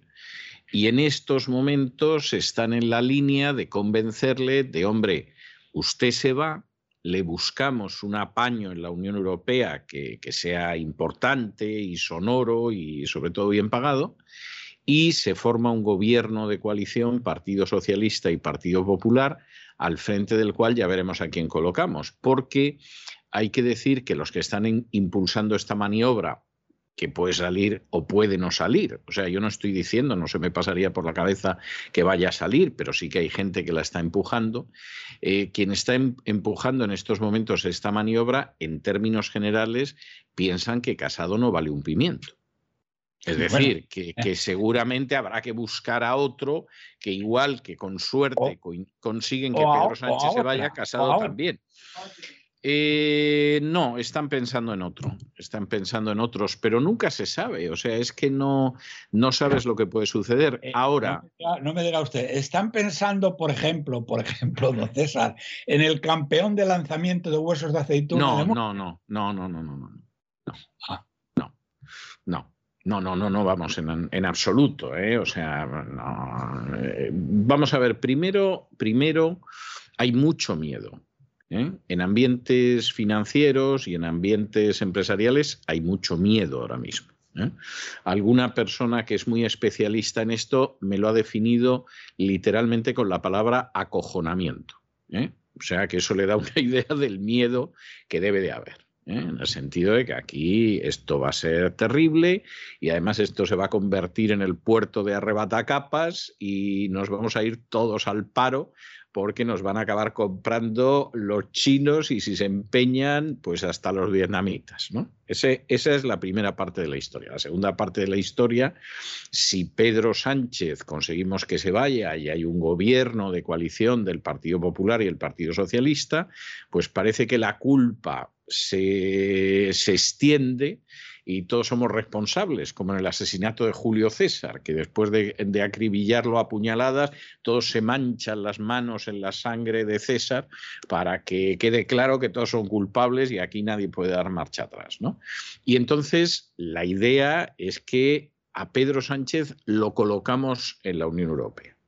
Y entonces buscamos a alguien, a ser posible, con una cara técnica, para repetir un poco lo de Draghi en Italia. Es decir, pues decimos que es un técnico. está hablando usted del vicepresidente del Banco Central Europeo. Mm, es un posible candidato. No es el único, no es el único, tampoco me atrevería yo a decir que vaya en cabeza, pero eh, sí es uno de los posibles candidatos. Él seguramente se postula. Él seguramente se postula como uno de los posibles candidatos. Y por supuesto, eh, los posibles candidatos que algunos se han autopostulado, todos dicen eso de hombre, yo no, pero si no hay más remedio y por el bien del país. me sacrifico por Me sacrifico, exactamente, lo ha definido usted a la perfección, don, don Roberto, lo ha, lo ha, definido a la perfección. Claro, como todas estas maniobras, ¿eh? Eh, esto puede salir o puede no salir o puede quedarse en alguna solución ahí a mitad de camino, ¿no? Pero lo que sí le puedo decir, independientemente de que salga, no salga o se quede a mitad de camino, lo que sí le puedo decir de entrada es que hay una angustia y un miedo y una inquietud tremendas en el sentido de que aquí esto se puede caer como un castillo de naipes más pronto que tarde, y además se nos puede caer el edificio encima y encima nos quedamos sin trabajo. Y entonces esto hay que ver cómo, cómo hacemos cambios para que no se venga abajo, porque esto presenta muy mal panorama. Luego, es verdad, porque esto es cierto, que hay sectores de la población española que parece que creen que las cosas van bien, porque a lo mejor no han perdido el empleo durante todo este tiempo, eh, no les ha dado el golpe tan fuerte como a otros, etcétera. Pero es que en términos objetivos la situación en España es más que alarmante y sobre todo el gran problema, como ha dicho usted varias veces en este programa, es que hasta ahora, pues los cinco duros que nos daba papá los compensábamos con los diez duros que nos daba la abuela. Pero es que la abuela se ha muerto y no ha dejado ninguna disposición testamentaria de que nos van a dar 10 duros el sábado. O sea que tenemos 5 duros y a ver cómo nos apañamos con eso. Y claro, el, panorama es un panorama, pero, pero bien complicado y, bien difícil. No sé si quiere usted añadir algo más. sí, bueno, hay una cosa, si no le importa, que ya no sé. No, no me importa en absoluto. Ya, ya seguiremos hablando de esto porque tiempo hay. Hombre, va a ser muy importante ver qué es lo que ocurre el día 13 en las elecciones de Castilla-León. Hay, eh, hay unas estadísticas, eh, perdón, hay unas encuestas eh, hechas por los, los encuestadores del de, PP, atados al Pesevere, de GAZ3 y de Sigma 2, ¿eh? que dan un, casi la mayoría absoluta a este merluzo de, Mañueco. Pero hay una encuesta de electomanía mm, que, eh, bueno, que, es, que, la, que, las hace cada semana y que son las más, eh, por lo menos las más neutrales, y que mm, dan una situación completamente distinta. Una situación en la que Mm, eh, Mañueco frente a los 38 escaños que le dan eh, sus amigos de GAT3 y de Sigma 2, por cierto, que el, responsable de Sigma 2 en Castilla y León es un empleado de Mañueco. Frente a estos 38, esta encuesta les da 30 y le da me parece que son 11 o 12 a mm, Vox, con lo cual tendrían mayoría. Eso no es imposible, no es imposible. Pero, pero, pero, lo más grave de esta encuesta es que la España vaciada, que tenía hace un par de semanas dos escaños, ha pasado a ocho en esta encuesta. No, no habría, no sería imposible el que llegara a 12, por ejemplo, y que eh, Vox y el PP no sumarán. Si esto ocurre, eso es el apocalipsis para políticamente, y la verdad es que si tuviera vergüenza, que no la tiene, el señor Casado tendría que dimitir. Pero bueno, eso ya lo veremos. Pero sí son muy importantes y volveremos a hablar de estas elecciones. Pero hay una cosa que me, ha escandalizado de tal manera que me permito, don César... Le voy a dar dos minutos, sí, para que, que la cuente. Miren ustedes, hoy al salir de casa me he encontrado nada más y nada menos que con una, una chapa, una chapa muy grande en mi barrio, vivo en Chamberí, que es en el centro de Madrid, ¿eh? Eh, eh, recordando que en, esta, mm, en, ese punto, concretamente, la tengo aquí, bueno, que fue asesinado por la extrema derecha un individuo, que no sé quién narices es, eh, bueno, no, no leo el nombre. Bueno, en pocas palabras, el señor, el canalla de Almeida, este miserable traidor que se ha vendido a los comunistas para poder aprobar los presupuestos y poder seguir mm, financiando a la corte inmensa de mangantes y mangantas que tienen chufaos. ¿eh? Cinco mil y pico millones. ¿eh? Récord histórico de gasto en la Comunidad de Madrid. Eh, perdón, en la Alcaldía de Madrid. Bien, pues este tipo está colocando, está colocando unas chapas muy importantes, eh, muy importantes, ¿eh? hablando de un, este fue en el año 81, que la extrema derecha había matado a no sé quién. Fíjense ustedes la canallada que supone esto, porque esto naturalmente es siguiendo órdenes de sus nuevos socios comunistas. ¿eh? Está a las órdenes de los comunistas este canalla. Eh, este miserable, este traidor. Y bueno, lo que digo, y termino, ¿eh? ¿y por qué no pone, eh, por qué no pone, cuándo, Almeida, cuándo vas a poner chapas recordando a los casi 10.000 personas asesinadas durante la época del terror rojo en Madrid? ¿Cuándo vas a poner una chapita señalando dónde estaban las principales checas de Madrid, la checa de Atocha, la checa eh, de Fomento, eh, la checa de Bellas Artes, eh, donde se asesinaba, torturaba y violaba mm, masivamente a la gente, o las checas de las grandes sacas de las cárceles de Madrid. ¿Cuándo, miserable, vas a poner una, una chapa o un, monumento, algo recordatorio de eso? O incluso, vamos a ver, y sin ir lejos históricamente. Eh, ¿Va a poner placas para la gente asesinada por ETA en las calles de Madrid? Porque hay bastantes. ¿eh? Por ejemplo. O sea, fíjese, fíjese, sin irme tan lejos, ¿eh? que estoy de acuerdo con lo que usted dice, yo soy de los que cree que efectivamente, en, fin, en sitios emblemáticos de Madrid, que ahora lo mismo hay un hotel, que, hay el, que está el Círculo de Bellas Artes, etcétera, yo creo que en el Círculo de Bellas Artes habría que poner una placa de aquí hubo una checa durante la Guerra Civil, etcétera. Pero aparte de eso, que estoy de acuerdo con usted, ¿Dónde están las placas de algo tan reciente como son los asesinatos de ETA? Porque en Madrid ETA ha asesinado a mucha gente. Y yo no recuerdo, no sé si ha cambiado en los últimos nueve años, pero yo no recuerdo haber visto una sola placa. Ni una sola chapa. No, no hay ninguna sola chapa, ya se lo digo yo. Pues, pues es algo que me parece, pero vamos, absolutamente, absolutamente miserable, canallesco, ¿eh? Esos señores, ¿eh? para los que han votado a este canalla, ¿eh? a ver si la próxima vez que vuelven a votar se lo piensan dos veces. Bueno, pues yo le voy a dejar a usted hoy con una pieza que a mí me da la sensación de que es la pieza musical que en algún momento entre este año y el que viene vamos a tener que decir, que es una canción de Roy Orbison que se titula It's Over, cuya traducción sería Se acabó. Y yo personalmente estoy convencido de que en algún momento, en el curso de este año, posiblemente más en el año que viene, de pronto una mañana nos vamos a levantar y en el caso de España se acabó. Aquí no hay deuda, aquí se ha caído la economía, aquí llegan los hombres de negro, aquí empieza el tío Paco con las rebajas.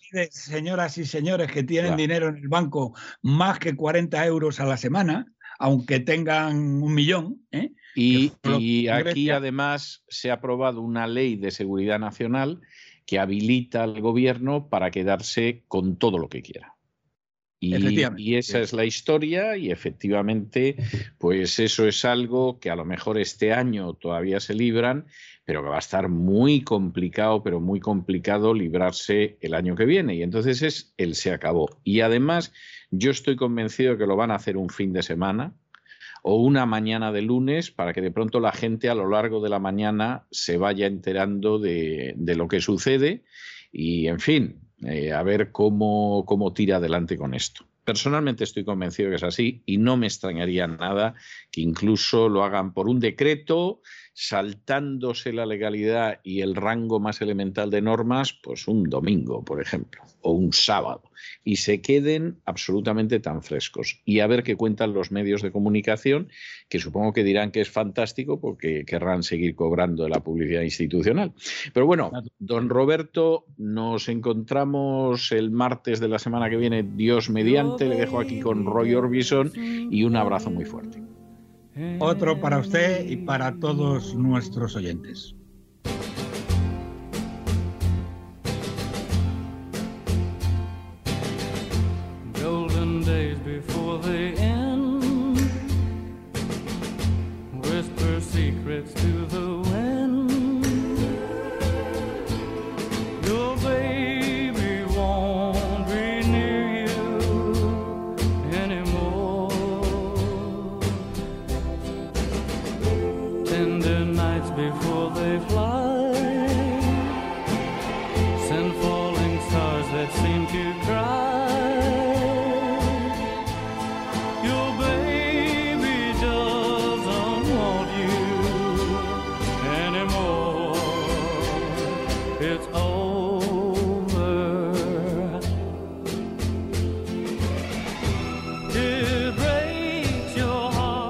Estos compases tan hermosos, tan líricos de Roy Orbison, músico sureño, diciendo que se acabó, it's over, esto se ha terminado hemos llegado también nosotros al final de nuestra singladura de hoy del programa La Voz.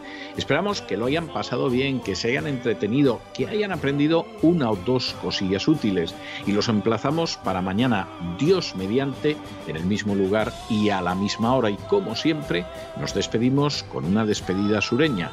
God bless you. Que Dios los bendiga.